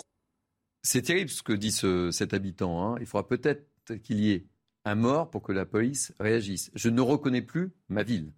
Ce qui est terrible, c'est qu'elle parle à visage caché. Bah oui. Et euh, moi, qui me suis rendue plusieurs fois dans des quartiers qu'on définit comme sensibles, qui sont même pas des centres-villes, parce que là, c'est le, centre, de Lyon, euh, il y a beaucoup de gens qui ne veulent plus témoigner, qui ont, qui ont, peur, qui, n'osent même plus nous parler. Vous imaginez qu'elle témoigne euh, Donc elle, à visage, elle, elle témoigne à visage comme ça, caché, parce que elle, a peur de tout son environnement qui, qui, qui, pourrait se reporter contre elle. Et donc, si vous voulez, ce n'est pas...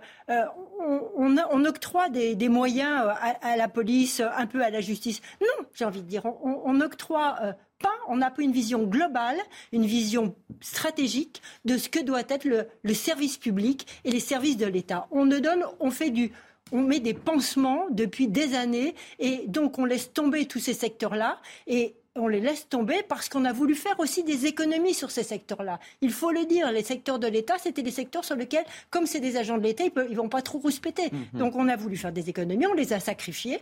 On paye cette politique qui, à mon avis, n'est pas une politique globale pour au service des citoyens français, parce qu'il faut servir la France. Tous ces gens-là, les policiers, les juges, les professeurs, ils servent les Français. On les paye d'ailleurs. Et dernier point, je voudrais souligner, il n'est plus possible d'entendre des partis politiques qui dit les flics tuent. Oui, il y a des erreurs chez les policiers. Oui, il y a des policiers qui commettent, qui ont des, qui commettent des actes racistes. Oui, il y a des erreurs. Il y en a dans tous les secteurs de la société. Et on ne dit pas euh, les, médecins tuent, on ne dit pas euh, les infirmières tuent, on ne dit pas ça même s'ils commettent des tels actes. Donc arrêtons si on veut quand même faire un peu d'apaisement dans notre société qui devient de plus en plus clivée et euh, conflictuelle. Alors on va aborder un, autre sujet mais qui est étrangement lié effectivement thématique qu'on vient d'aborder. Euh, je veux parler de la campagne de recrutement de, la police. Euh, cette campagne de recrutement se terminait euh, hier. Alors ça paraît totalement lunaire d'évoquer euh, cette campagne de recrutement, euh, puisque l'objectif est de former 2500 gardiens de la paix avec une scolarité rallongée à, à 12 mois. Je dis lunaire, pourquoi? Parce qu'on n'arrête pas d'évoquer ce genre de, de faits divers, qu'on a besoin de policiers, vous venez de le dire Patricia, et qu'on se dit dans un tel contexte, mais comment attirer des jeunes vers ce métier euh, pas reconnu, euh, mal payé, etc. etc. Je, je, je vous propose d'écouter, euh, ben là aussi, un témoignage anonyme d'un jeune policier. Là aussi, vous allez voir, c'est assez éloquent de la société dans laquelle nous vivons aujourd'hui.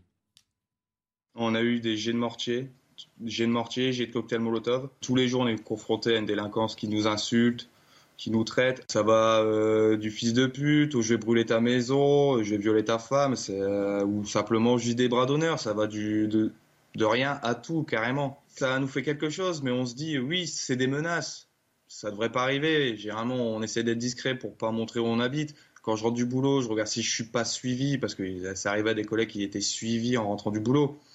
Mais euh, si on commence à vivre dans la paranoïa et la peur, le problème c'est qu'on va plus rien faire de notre vie en fait. C'est terrible ce témoignage quand on l'écoute, euh, Patricia. Euh, comment susciter l'envie auprès des jeunes quand on écoute euh, ce, jeune policier, hein, parce que c'est un jeune policier euh, qui a sans doute choisi ce métier par, par passion.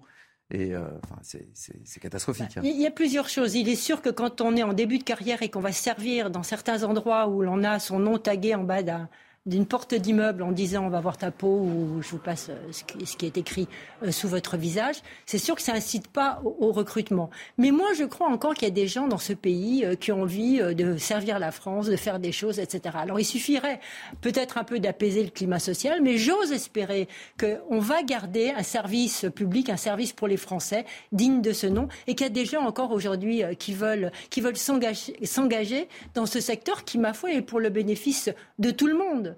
Et euh, il faut simplement, comme je le disais tout à l'heure, remettre un peu d'apaisement et être très strict. C'est-à-dire que attaquer un policier qui n'a pas fait d'acte délictueux doit être puni d'une façon très rigoureuse. Et c'est seulement à partir de ce moment-là qu'on comprendra qu'on ne plaisante peut-être pas avec euh, les forces de l'ordre. Très rapidement, euh, Yves Giego et Erwan Barrio.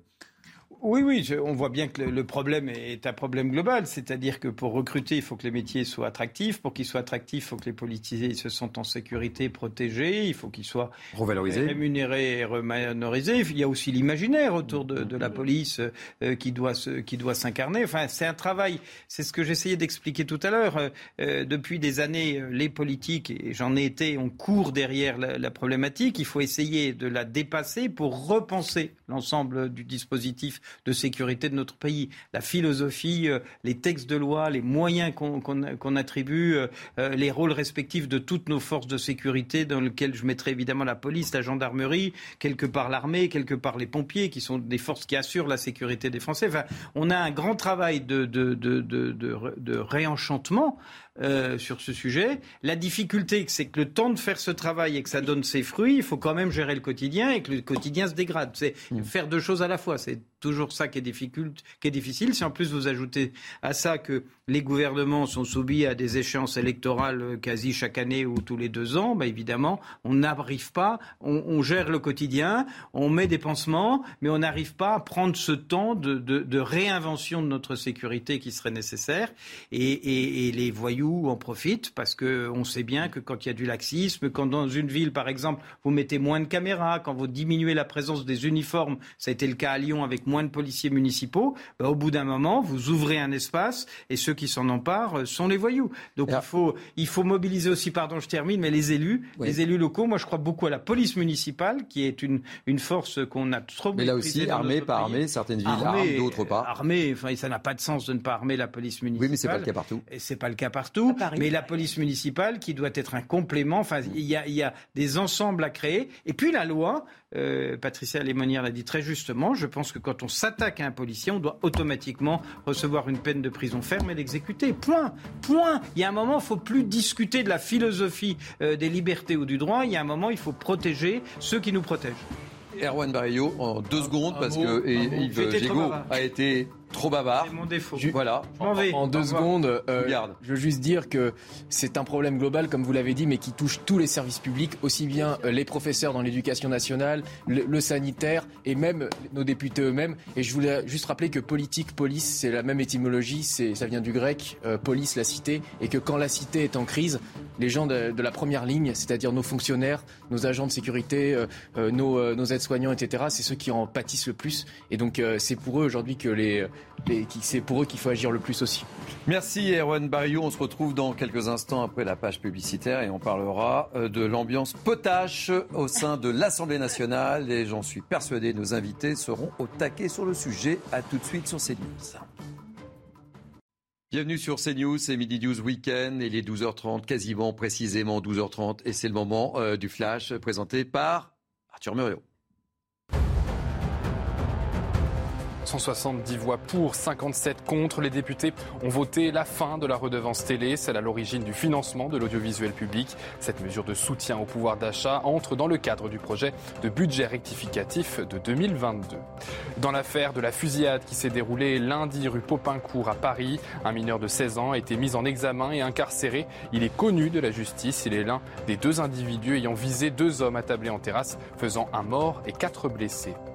Et enfin, c'est l'événement F1 à suivre sur les antennes de Canal+. Le Grand Prix de France, cette douzième manche du championnat du monde de Formule 1 a une saveur particulière puisqu'il pourrait s'agir du dernier GP disputé sur le sol français. Aujourd'hui, vous pourrez suivre la finale, la fin des essais libres, la course et les essais qualificatifs à partir de 13h sur Canal+. La grande course qui se déroulera sur le circuit Paul Ricard sera à suivre dès demain à 15h sur Canal+, Canal et sur C8. Merci, cher euh, Arthur Muriot, alias Superman, depuis ce matin. Euh, on vous retrouve tout à l'heure dans une demi-heure, évidemment. Euh, on se retrouve, nous, avec nos invités de la matinée pour la dernière ligne droite de ce Midi News Weekend. Et on a beaucoup, beaucoup de choses à aborder avec Patricia Lémonière, Yves Gégaud et Erwan Barrio. Allez, un sujet qui ne va pas vous laisser indifférent. Vous, l'ancien ministre, homme politique aussi. Ancien vice-président de l'Assemblée nationale. Et ancien vice-président de l'Assemblée nationale. Bah, évidemment, c'est pour ça que je veux qu'on en parle. Je vous vois venir. Oui. Puis je vous vois avec une cravate. Oui, oui, oui. Très élégant. Ton sur ton. C'est une habitude. Pas de faute de goût. Euh, c'est gentil. Donc on va parler de l'Assemblée nationale. Vous le savez, euh, vos anciens collègues ont beaucoup travaillé hein, sur cette loi pouvoir d'achat. Et euh, on le disait dans le précédent plateau, on a eu un peu l'impression comme ça, que euh, l'Assemblée nationale s'était transformée en une petite cour de récréation. Je vous propose de, regarder le sujet d'Inès Alicane. On réagit très rapidement parce qu'ensuite on a plein, plein, plein de thèmes à évoquer avec vous ce matin. Alors, alors, silence Alors Oh, ce cri du cœur Les nerfs des élus à vif à l'Assemblée nationale. Face aux protestations de la gauche, c'est le député Rassemblement national de la Somme qui a offert une prise de parole assez surprenante, provoquant l'hilarité des membres de son parti. Silence pour la France Des réactions surprenantes au sein de l'Assemblée, des insultes. Dans le parti des oiseaux, elle montre ses ailes. Dans le parti des fachos, elle montre son poil et elle est un rat. Madame la ministre. Mais aussi des attaques plus personnelles. Je vous remercie de mettre le doigt sur un élément personnel de ma vie. Je suis en situation de divorce avec mon mari qui travaille chez Engie. Coup de colère aussi chez les Républicains. C'est Éric Ciotti qui s'en est pris aux tenues relâchées de certains députés à l'Assemblée. Je demande à la présidente de l'Assemblée nationale l'obligation du port de la cravate au sein de l'hémicycle du Palais Bourbon pour empêcher que certains députés, notamment de la France insoumise, se permettent de porter des tenues de plus en plus relâchées. Si certains prennent des libertés vestimentaires, d'autres, c'est avec le règlement, comme la première ministre Elisabeth Borne, aperçue en train de fumer une cigarette électronique sous son masque en plein hémicycle. Euh, Patricia, vivement les vacances pour nos députés ou pas, là, quand on voit ça? Parce que euh, on sait qu'il y a eu un certain divorce entre les Français et nos hommes politiques. Ça s'est traduit par. Euh, on a vu le résultat des élections. Hein. Est-ce que vous pensez sincèrement qu'un tel spectacle puisse rapprocher les Français avec nos députés? Écoutez, je vais être brève là-dessus, mais je pense d'abord peu de Français euh, sont branchés sur la chaîne de l'Assemblée nationale et suivent tous les débats. Sauf que tout le monde reprend ça. Tout le monde reprend effectivement les, les, les phrases. Un, un peu d'animation dans cette Assemblée, ça fait pas de mal. Oui. On a tellement reproché à cette Assemblée d'être une Assemblée croupion de ne rien faire. Donc moi, je ne suis pas contre. Simplement, j'ai un peu l'impression que parfois, un, il y a la fatigue qui joue, et deuxième, donc ils n'ont pas l'habitude. Hein, pour certains, c'est des novices. Et pour en finir, j'ai l'impression que parfois, il y a des phrases un peu punchline qui sont travaillées en amont pratiquement avec des publicitaires pour faire du buzz. Et ça, ça me gêne. C'est pas ce que j'attends des députés. Alors, on, voit Marine Le Pen euh, qui est morte de rire. Euh, mais le moins qu'on puisse dire, c'est que depuis le début, les, euh, élus RN on parlait du look tout à l'heure, sont arrivés très respectueux de l'entité de l'Assemblée nationale, très sérieux, etc avec parfois des attaques, même très fréquemment par rapport aux députés euh, LFI. Vous n'avez pas le sentiment qu'à un moment donné, ce, je ne sais pas si c'est, on peut l'appeler un dérapage ou pas, de cet élu RN gâche un peu ce côté sérieux auquel tenait tant Marine Le Pen? Alors, je pense qu'il y a une chose qu'on a du mal à évaluer quand on regarde les images de l'extérieur, c'est euh, la pression que l'orateur doit avoir au moment où il parle. Alors, oui, il est 4 heures ou 5 heures du matin. Hein. Euh... Il est fatigué. Peut-être oui, il y a la fatigue en plus. Mais je veux dire, même sans, même sans la fatigue, euh, les cris, les sifflets, le bruit, etc., qui, Mm. qui n'est pas très bien rendu dans le micro. Et euh, en réalité, euh, quand il dit silence, silence, euh, il s'adressait sûrement euh, à la gauche de l'hémicycle qui était en train de sûrement de, de le huer ou Mm, de mm. lui crier euh, à la figure. Et donc ça, c'est quelque chose qu'on a du mal, à mon avis, à se rendre compte. Donc faut pas juger immédiatement quelque chose avec un œil comme ça extérieur. Mais de manière générale, puisqu'on on parle du costume, je voulais juste dire aussi un mot sur euh, la proposition euh, d'Éric Ciotti. Bon, tout le monde notera que euh, effectivement, il y a, il y a une, il détourne un petit peu l'attention des vrais enjeux. Mais je veux juste dire qu'on on peut très bien défendre le pouvoir d'achat des Français et en même temps être bien habillé. On n'est pas obligé de venir en jean avec des trous euh, à l'intérieur pour mieux défendre le pouvoir d'achat des Français. Et je dirais même que c'est une question de décence et de respect pour les gens qu'on représente. Euh, D'ailleurs, Jean-Luc Mélenchon lui-même le sait très bien. Et on n'a jamais vu Jean-Luc Mélenchon lui-même débrailler. Il est toujours avec son costume, avec sa, sa cravate rouge, etc. Parce qu'il sait que l'orateur représente euh, le peuple. Son, son idole, Maximilien Robespierre, était avec euh, des, des grands manteaux, euh, une perruque, et il était poudré quand il parlait à la tribune de la Convention nationale.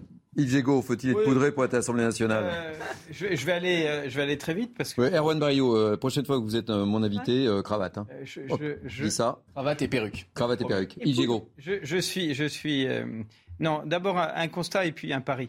Euh, le constat, c'est que c'est l'endroit où ça doit se passer. Ouais. Euh, Si les débats n'ont pas lieu à l'Assemblée nationale, c'est les tensions dans la rue. Donc il faut que les débats aient lieu à Mm. l'Assemblée nationale et euh, que ce soit un peu vivant pour une Assemblée qui vient d'arriver, qui a été élue. Il y a plein de nouveaux députés, ils veulent en découdre, ils veulent, ils veulent y aller. Tout ça euh, euh, est, est tout à fait, me semble pas choquant. Les tenues. euh, je pense que c'est effectivement un peu limite. C'est François de Rugy qui avait Mm. relâché un peu, la... puisque nous avions l'obligation pour les hommes de porter une cravate, pour les femmes d'avoir une certaine tenue, et François de Rugy avait ouvert un peu le règlement euh, pour euh, moderniser un peu tout ça. Alors euh, Yves, juste euh, la- au, Sénat. C'était mon constat et après je ferai mon pari. Non, non, je voulais juste au, dire, au, Sé- au Sénat, oui, c'est obligatoire. Oui, parce que c'est le y règlement a- il y a- intérieur. on, on était euh, plus cool à l'Assemblée, mais au Sénat, c'est. euh, Oui, au Sénat, c'est resté, euh, C'est resté, euh, la haute assemblée euh, sur Ouais. ce sujet. Mais le pari, c'est que quand tous ces députés qui ont fait euh, leur buzz, qui ont trouvé leur punchline, qui sont arrivés débraillés, vont rentrer dans leur circonscription, et qu'il y a les électeurs qui vont leur dire viens voir un peu me causer. Je t'ai pas élu pour ça. Euh, je t'ai pas élu. Euh, tu me représentes pas. Qui vont entendre les, les, les gens sur les marchés, etc. Vous allez voir. C'est mon pari que dans les mois qui viennent, tout ça va rentrer dans l'ordre, dans une forme d'ordre républicain où ce sera à la fois plus soft et plus propre. Donc, vous, euh, si je vous écoute bien, euh, les députés filles vont arriver en cravate à l'Assemblée nationale. Je pense que, y compris sur la tenue, et et ça a été juste de rappeler que Jean-Luc Mélenchon n'a jamais été Mhm, l'adepte de tenues euh, particulièrement euh, provocantes, y compris sur la tenue, ils vont écouter leurs électeurs qui vont dire vous nous représentez, vous n'êtes pas vous, vous êtes nous. Et si vous êtes nous, bah, soyez euh, à la hauteur de dignité de ce qu'on souhaite. Ok. Philippe Poutou en t-shirt, il fait 1,5% à la présidentielle. Ouais. Jean-Luc Mélenchon en costume, il fait 20. Les, Voilà. les- les ouvriers n'ont pas envie de voter pour quelqu'un qui arrive débraillé. Allez, on, on poursuit très rapidement avec un autre thème. On va parler du quoi qu'il en coûte. Je ne sais pas si vous avez lu avec attention ce matin euh, l'interview euh, accordée euh, à, nos confrères du Parisien de Bruno Retailleau, qui est en l'occurrence le président du groupe LR au, Sénat. Et il veut la fin du quoi qu'il en coûte alors que le projet de loi sur le pouvoir d'achat débarque au, Sénat. Je propose d'écouter Pierre-Henri Dumont, député LR. Il était l'invité ce matin de la matinale de CNews. Il était l'invité d'Élodie Huchard. On l'écoute et on débat ensuite. Oui, il y a une crise du recrutement et beaucoup d'entreprises aujourd'hui recherchent des salariés, ne les trouvent pas. Donc ça passe par une augmentation euh, des salaires, ça passe par faire en sorte de pouvoir, ce qui a été voté aussi suite à nos propositions, euh, un doublement de la prime euh, exceptionnelle qu'on appelle prime Macron, mais qui en réalité était d'abord proposée par euh, Olivier Dassault, euh, député Les Républicains lors du précédent euh, quinquennat, c'est passé par la défiscalisation. Notre proposition, elle est très claire, c'est faire en sorte de recouper, regrouper toutes les euh, allocations sociales dans une seule grande allocation qui serait plafonnée à 75% du SMIC pour faire toujours, toujours, toujours en sorte que le travail paye plus que l'assistanat. Alors le travail paye plus que l'assistanat, Patricia Lemonière. Je, crois- je crois que cette, cette- cette remarque est- va et colle à une idéolo- idéologie libérale, effectivement, qui veut d'abord que la régulation se fasse par les entreprises et que les entreprises créent des richesses qui, qui donnent des salaires, etc. Donc ça va. Je, je trouve que euh, ce raisonnement est assez proche euh, de celui euh, du gouvernement Et du qui- président. et du président Macron, qui est complètement, je trouve, dans ce type de raisonnement. Il dit d'ailleurs, il suffit de traverser la route pour trouver du travail. Oui, il l'a redit le Enfin, 14 il juillet, qui était une voilà. phrase qui avait été décriée, mais il l'assume. Voilà. Et donc là, que cette régulation se fasse, fasse par les entreprises et avec tout ce qu'il en coûte, enfin avec tout ce qu'il en suit, eh bien, euh, n'est pas, ne, ne me surprend pas. Et c'est pour ça d'ailleurs que l'opposition LR peut, peut trouver complètement des arrangements avec euh, la, la- la majorité à l'Assemblée nationale. Donc euh, voilà, euh, je- c'est- ma réflexion euh, de, sur cette, sur cette question-là. Et je crois que c'est un élément important pour, pour comprendre pourquoi de temps en temps on trouve des accords. Erwan Barrio. Oui, je veux juste rappeler que le 28 juin au G7 en Allemagne, Emmanuel Macron avait dit, je cite, et il avait dénoncé les profiteurs de guerre, euh, mais le problème c'est que depuis le 28 juin, il n'y a rien qui a été fait. Le patron de CMA-CGM, ça a été révélé par euh, euh, Challenge, euh, a euh, gagné 40 milliards en un an du fait de l'augmentation euh, euh, du prix euh, des conteneurs, qui est passé de 1000 dollars à 4500 dollars. Et aucune taxe supplémentaire n'a été décidée par le président de la République.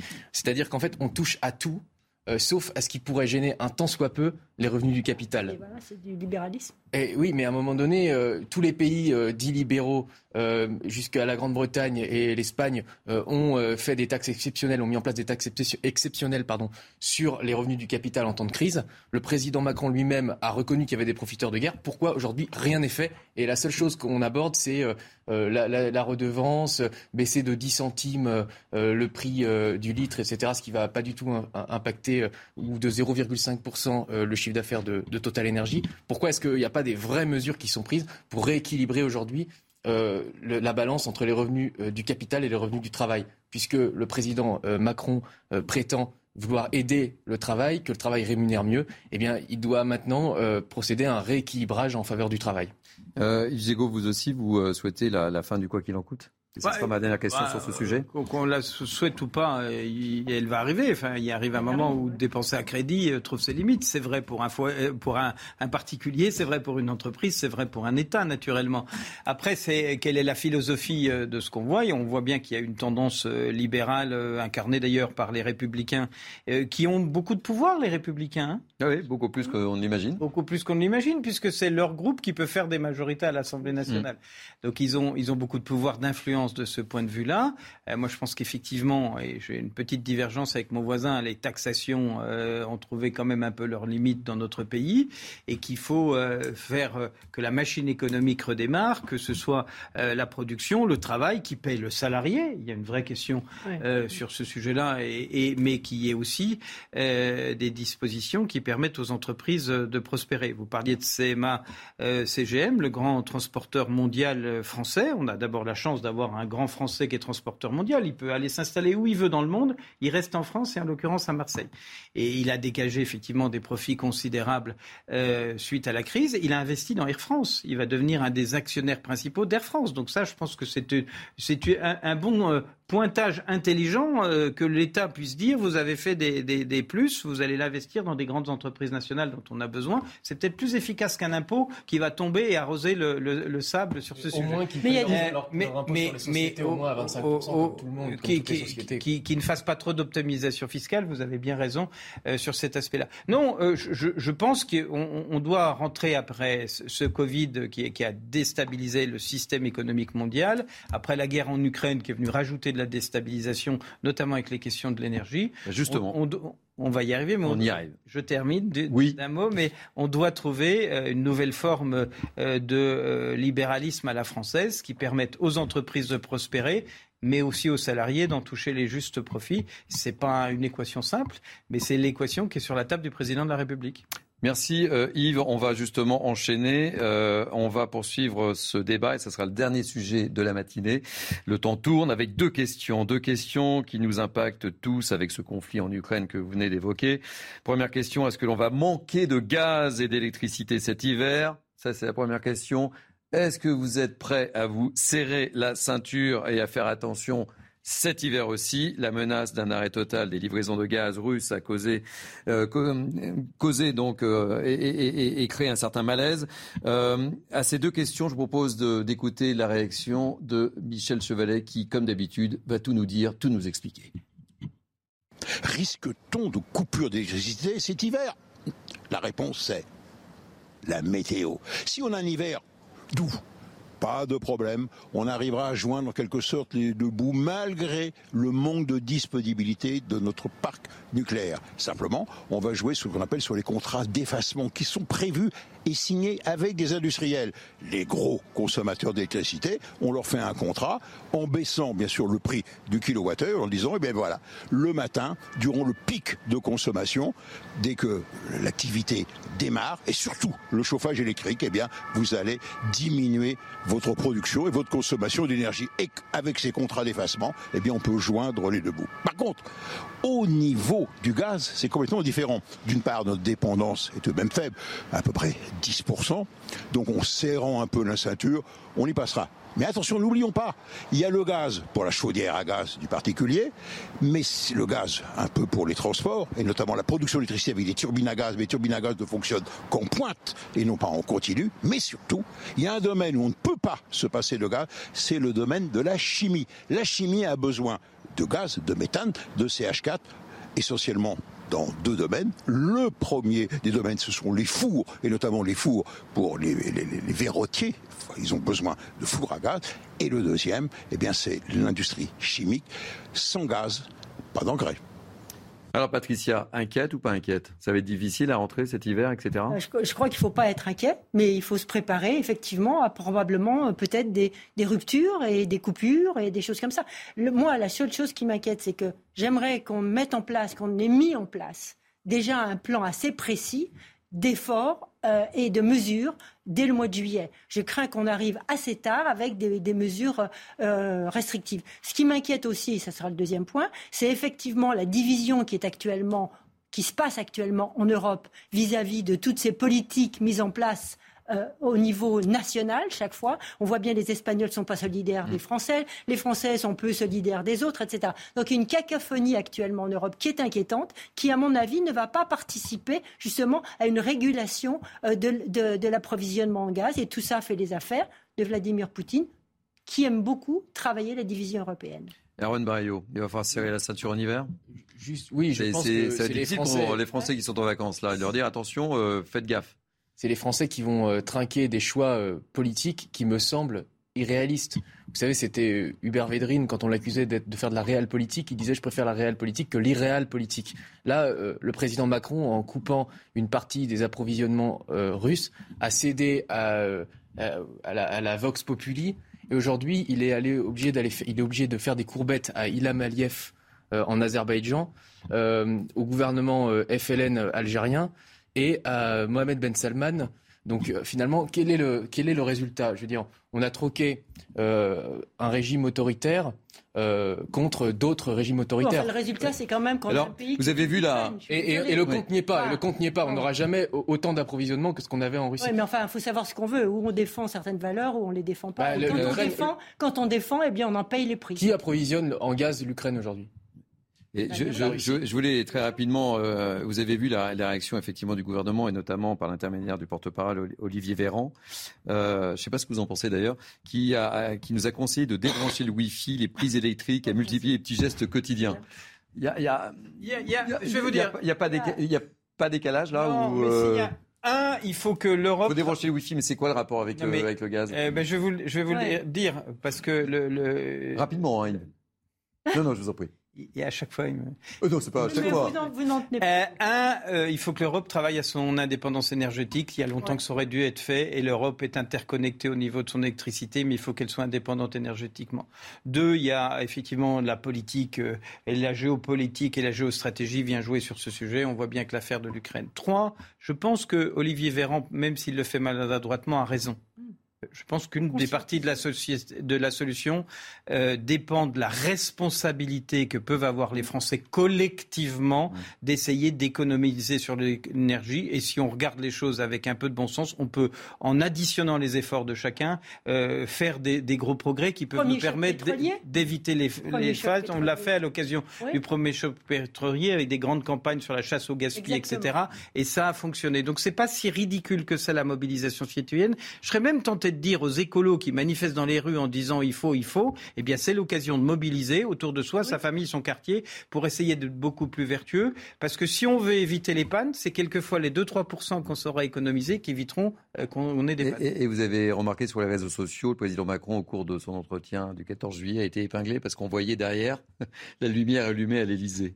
Je ne sais pas si vous avez remarqué oui, ça. Oui, sûrement, mais éteindre, mais limiter un peu sa consommation, c'est pas des choses si difficiles. Je pense qu'on peut y arriver euh, et, que la mobilisation. Mais on est dans un pays où malheureusement, on se dit bon, bah, je veux bien être responsable, mais comme en amont et en aval, mes voisins ne le seront pas, donc je le fais pas, et c'est aux autres de le faire. Est-ce que c'est pas le sentiment aussi d'infantiliser les Français, de leur dire attendez, les cocos là, vous rentrez de vacances, mais c'est-à-dire qu'il y a beaucoup de pays, on a pensé que les Français sont prêts à ça. Il y a beaucoup de pays, on n'a pas besoin de le dire et ça se fait un peu naturellement. Je pense qu'en France, si on met pas un peu de coercition et de communication. Mais c'est, moi, j'adore ce pays. Je suis français euh, comme les autres, mais je pense qu'il faut qu'on se mobilise. Les grandes campagnes sur la chasse au gaspillage euh, des années 70 euh, sont dans nos mémoires. et même si Patricia, même si Patricia n'était pas née à l'époque, elles sont dans nos mémoires. Mais je pense qu'il faut retrouver une, une, mobilisation citoyenne, une mobilisation responsable citoyenne sur l'énergie, et qu'en faisant tous un peu d'efforts, on peut éviter la cata. Et la cata, elle se jouera à 4-5% de consommation en plus souvent. moi, j'ai envie de dire que les Français,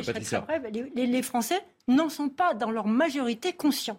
Eh bien, il faut les rendre discuter effectivement avec, avec les gens, ils vous disent Oh oui, alors le changement climatique, on n'en parle pas. Et, et ce qu'ils peuvent faire, je veux dire, ils disent mais non, on peut rien faire à notre niveau. C'est faux. On peut faire des choses. Très rapidement, est-ce que nous arrivons à la fin de notre émission quand, Olivier Véran me demande d'éteindre ma Wi-Fi, j'ai l'impression que c'est Marie-Antoinette qui me dit qu'il mange de la brioche. Décidément, Robespierre, Marie-Antoinette. Absolument. Il y a beaucoup d'histoires. Il y a beaucoup d'histoires. La Révolution française en particulier euh, donne beaucoup de sources d'inspiration, même pour comprendre l'état actuel de la société. Mais je veux juste dire que voilà, les Français peuvent pas entendre qu'à l'heure où il y a les super profits dont on parle aujourd'hui euh, on nous demande, on demande aux petites gens, euh, aux classes moyennes, aux classes populaires, de faire des économies sur leur Wi-Fi. Bah, les entreprises vont avoir plus, vont être obligées de couper comme les petites gens. Hein. Absolument. si c'est euh, un effort qui est partagé, les Français l'accepteront. Si c'est l'effort de certains et pas d'autres, ils l'accepteront pas. Et je veux juste dire qu'en 1974, le premier choc pétrolier, on était dans les 30 glorieuses encore.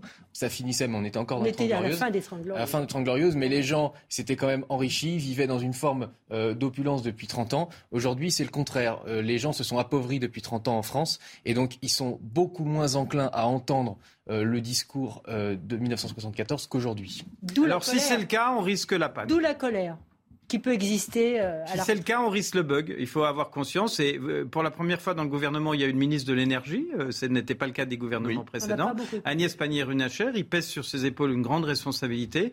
Mais l'énergie est une, est une chose vitale pour un pays. On a tous notre part de responsabilité. Moi, j'entends tous les débats. Je pense qu'il faut mobiliser aussi le pays à tous les échelons pour essayer de chacun prendre sa part. Pour une fois, c'est l'histoire du colibri. Hein. Chacun doit prendre sa part. Essayons de le faire. Donc vous allez couper le wifi chez vous oui, je ne sais pas si c'est le Wi-Fi ou si, ou si je diminuerais mon chauffage ou si je ferais un voyage de moins. Je, ne sais pas, j'essaierai de prendre ma part. Mais regardez, diminuer la douche, prendre pas des douches pendant 15 euh, minutes, par exemple, déjà ça c'est énorme. Consommation d'électricité, consommation de gaz, déjà ça réduit. Enfin, il y a des tas de gestes. Le train plutôt que l'avion. Puisqu'on en est à citer Pierre Rabhi et euh, le colibri, et bientôt ça sera la sobriété heureuse aussi. Reste à savoir si elle sera heureuse. En tout cas, ce sera la sobriété. Ça sera le mot de la fin. La sobriété n'est pas. Chers amis, euh, merci. Merci. Fin de ce Midi News Weekend. Merci de nous avoir suivis. Vous êtes de plus en plus nombreux et c'est tant mieux. Trois heures d'infos non-stop et de débats.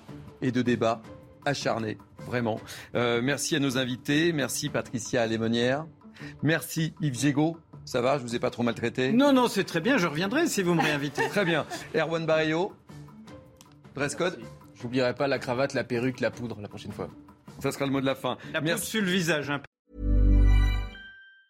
Even on a budget, quality is non-negotiable. That's why Quince is the place to score high-end essentials at 50 to 80% less than similar brands. Get your hands on buttery soft cashmere sweaters from just 60 bucks, Italian leather jackets, and so much more. And the best part about Quince, they exclusively partner with factories committed to safe, ethical, and responsible manufacturing. Elevate your style without the elevated price tag with Quince. Go to quince.com slash upgrade for free shipping and 365-day returns.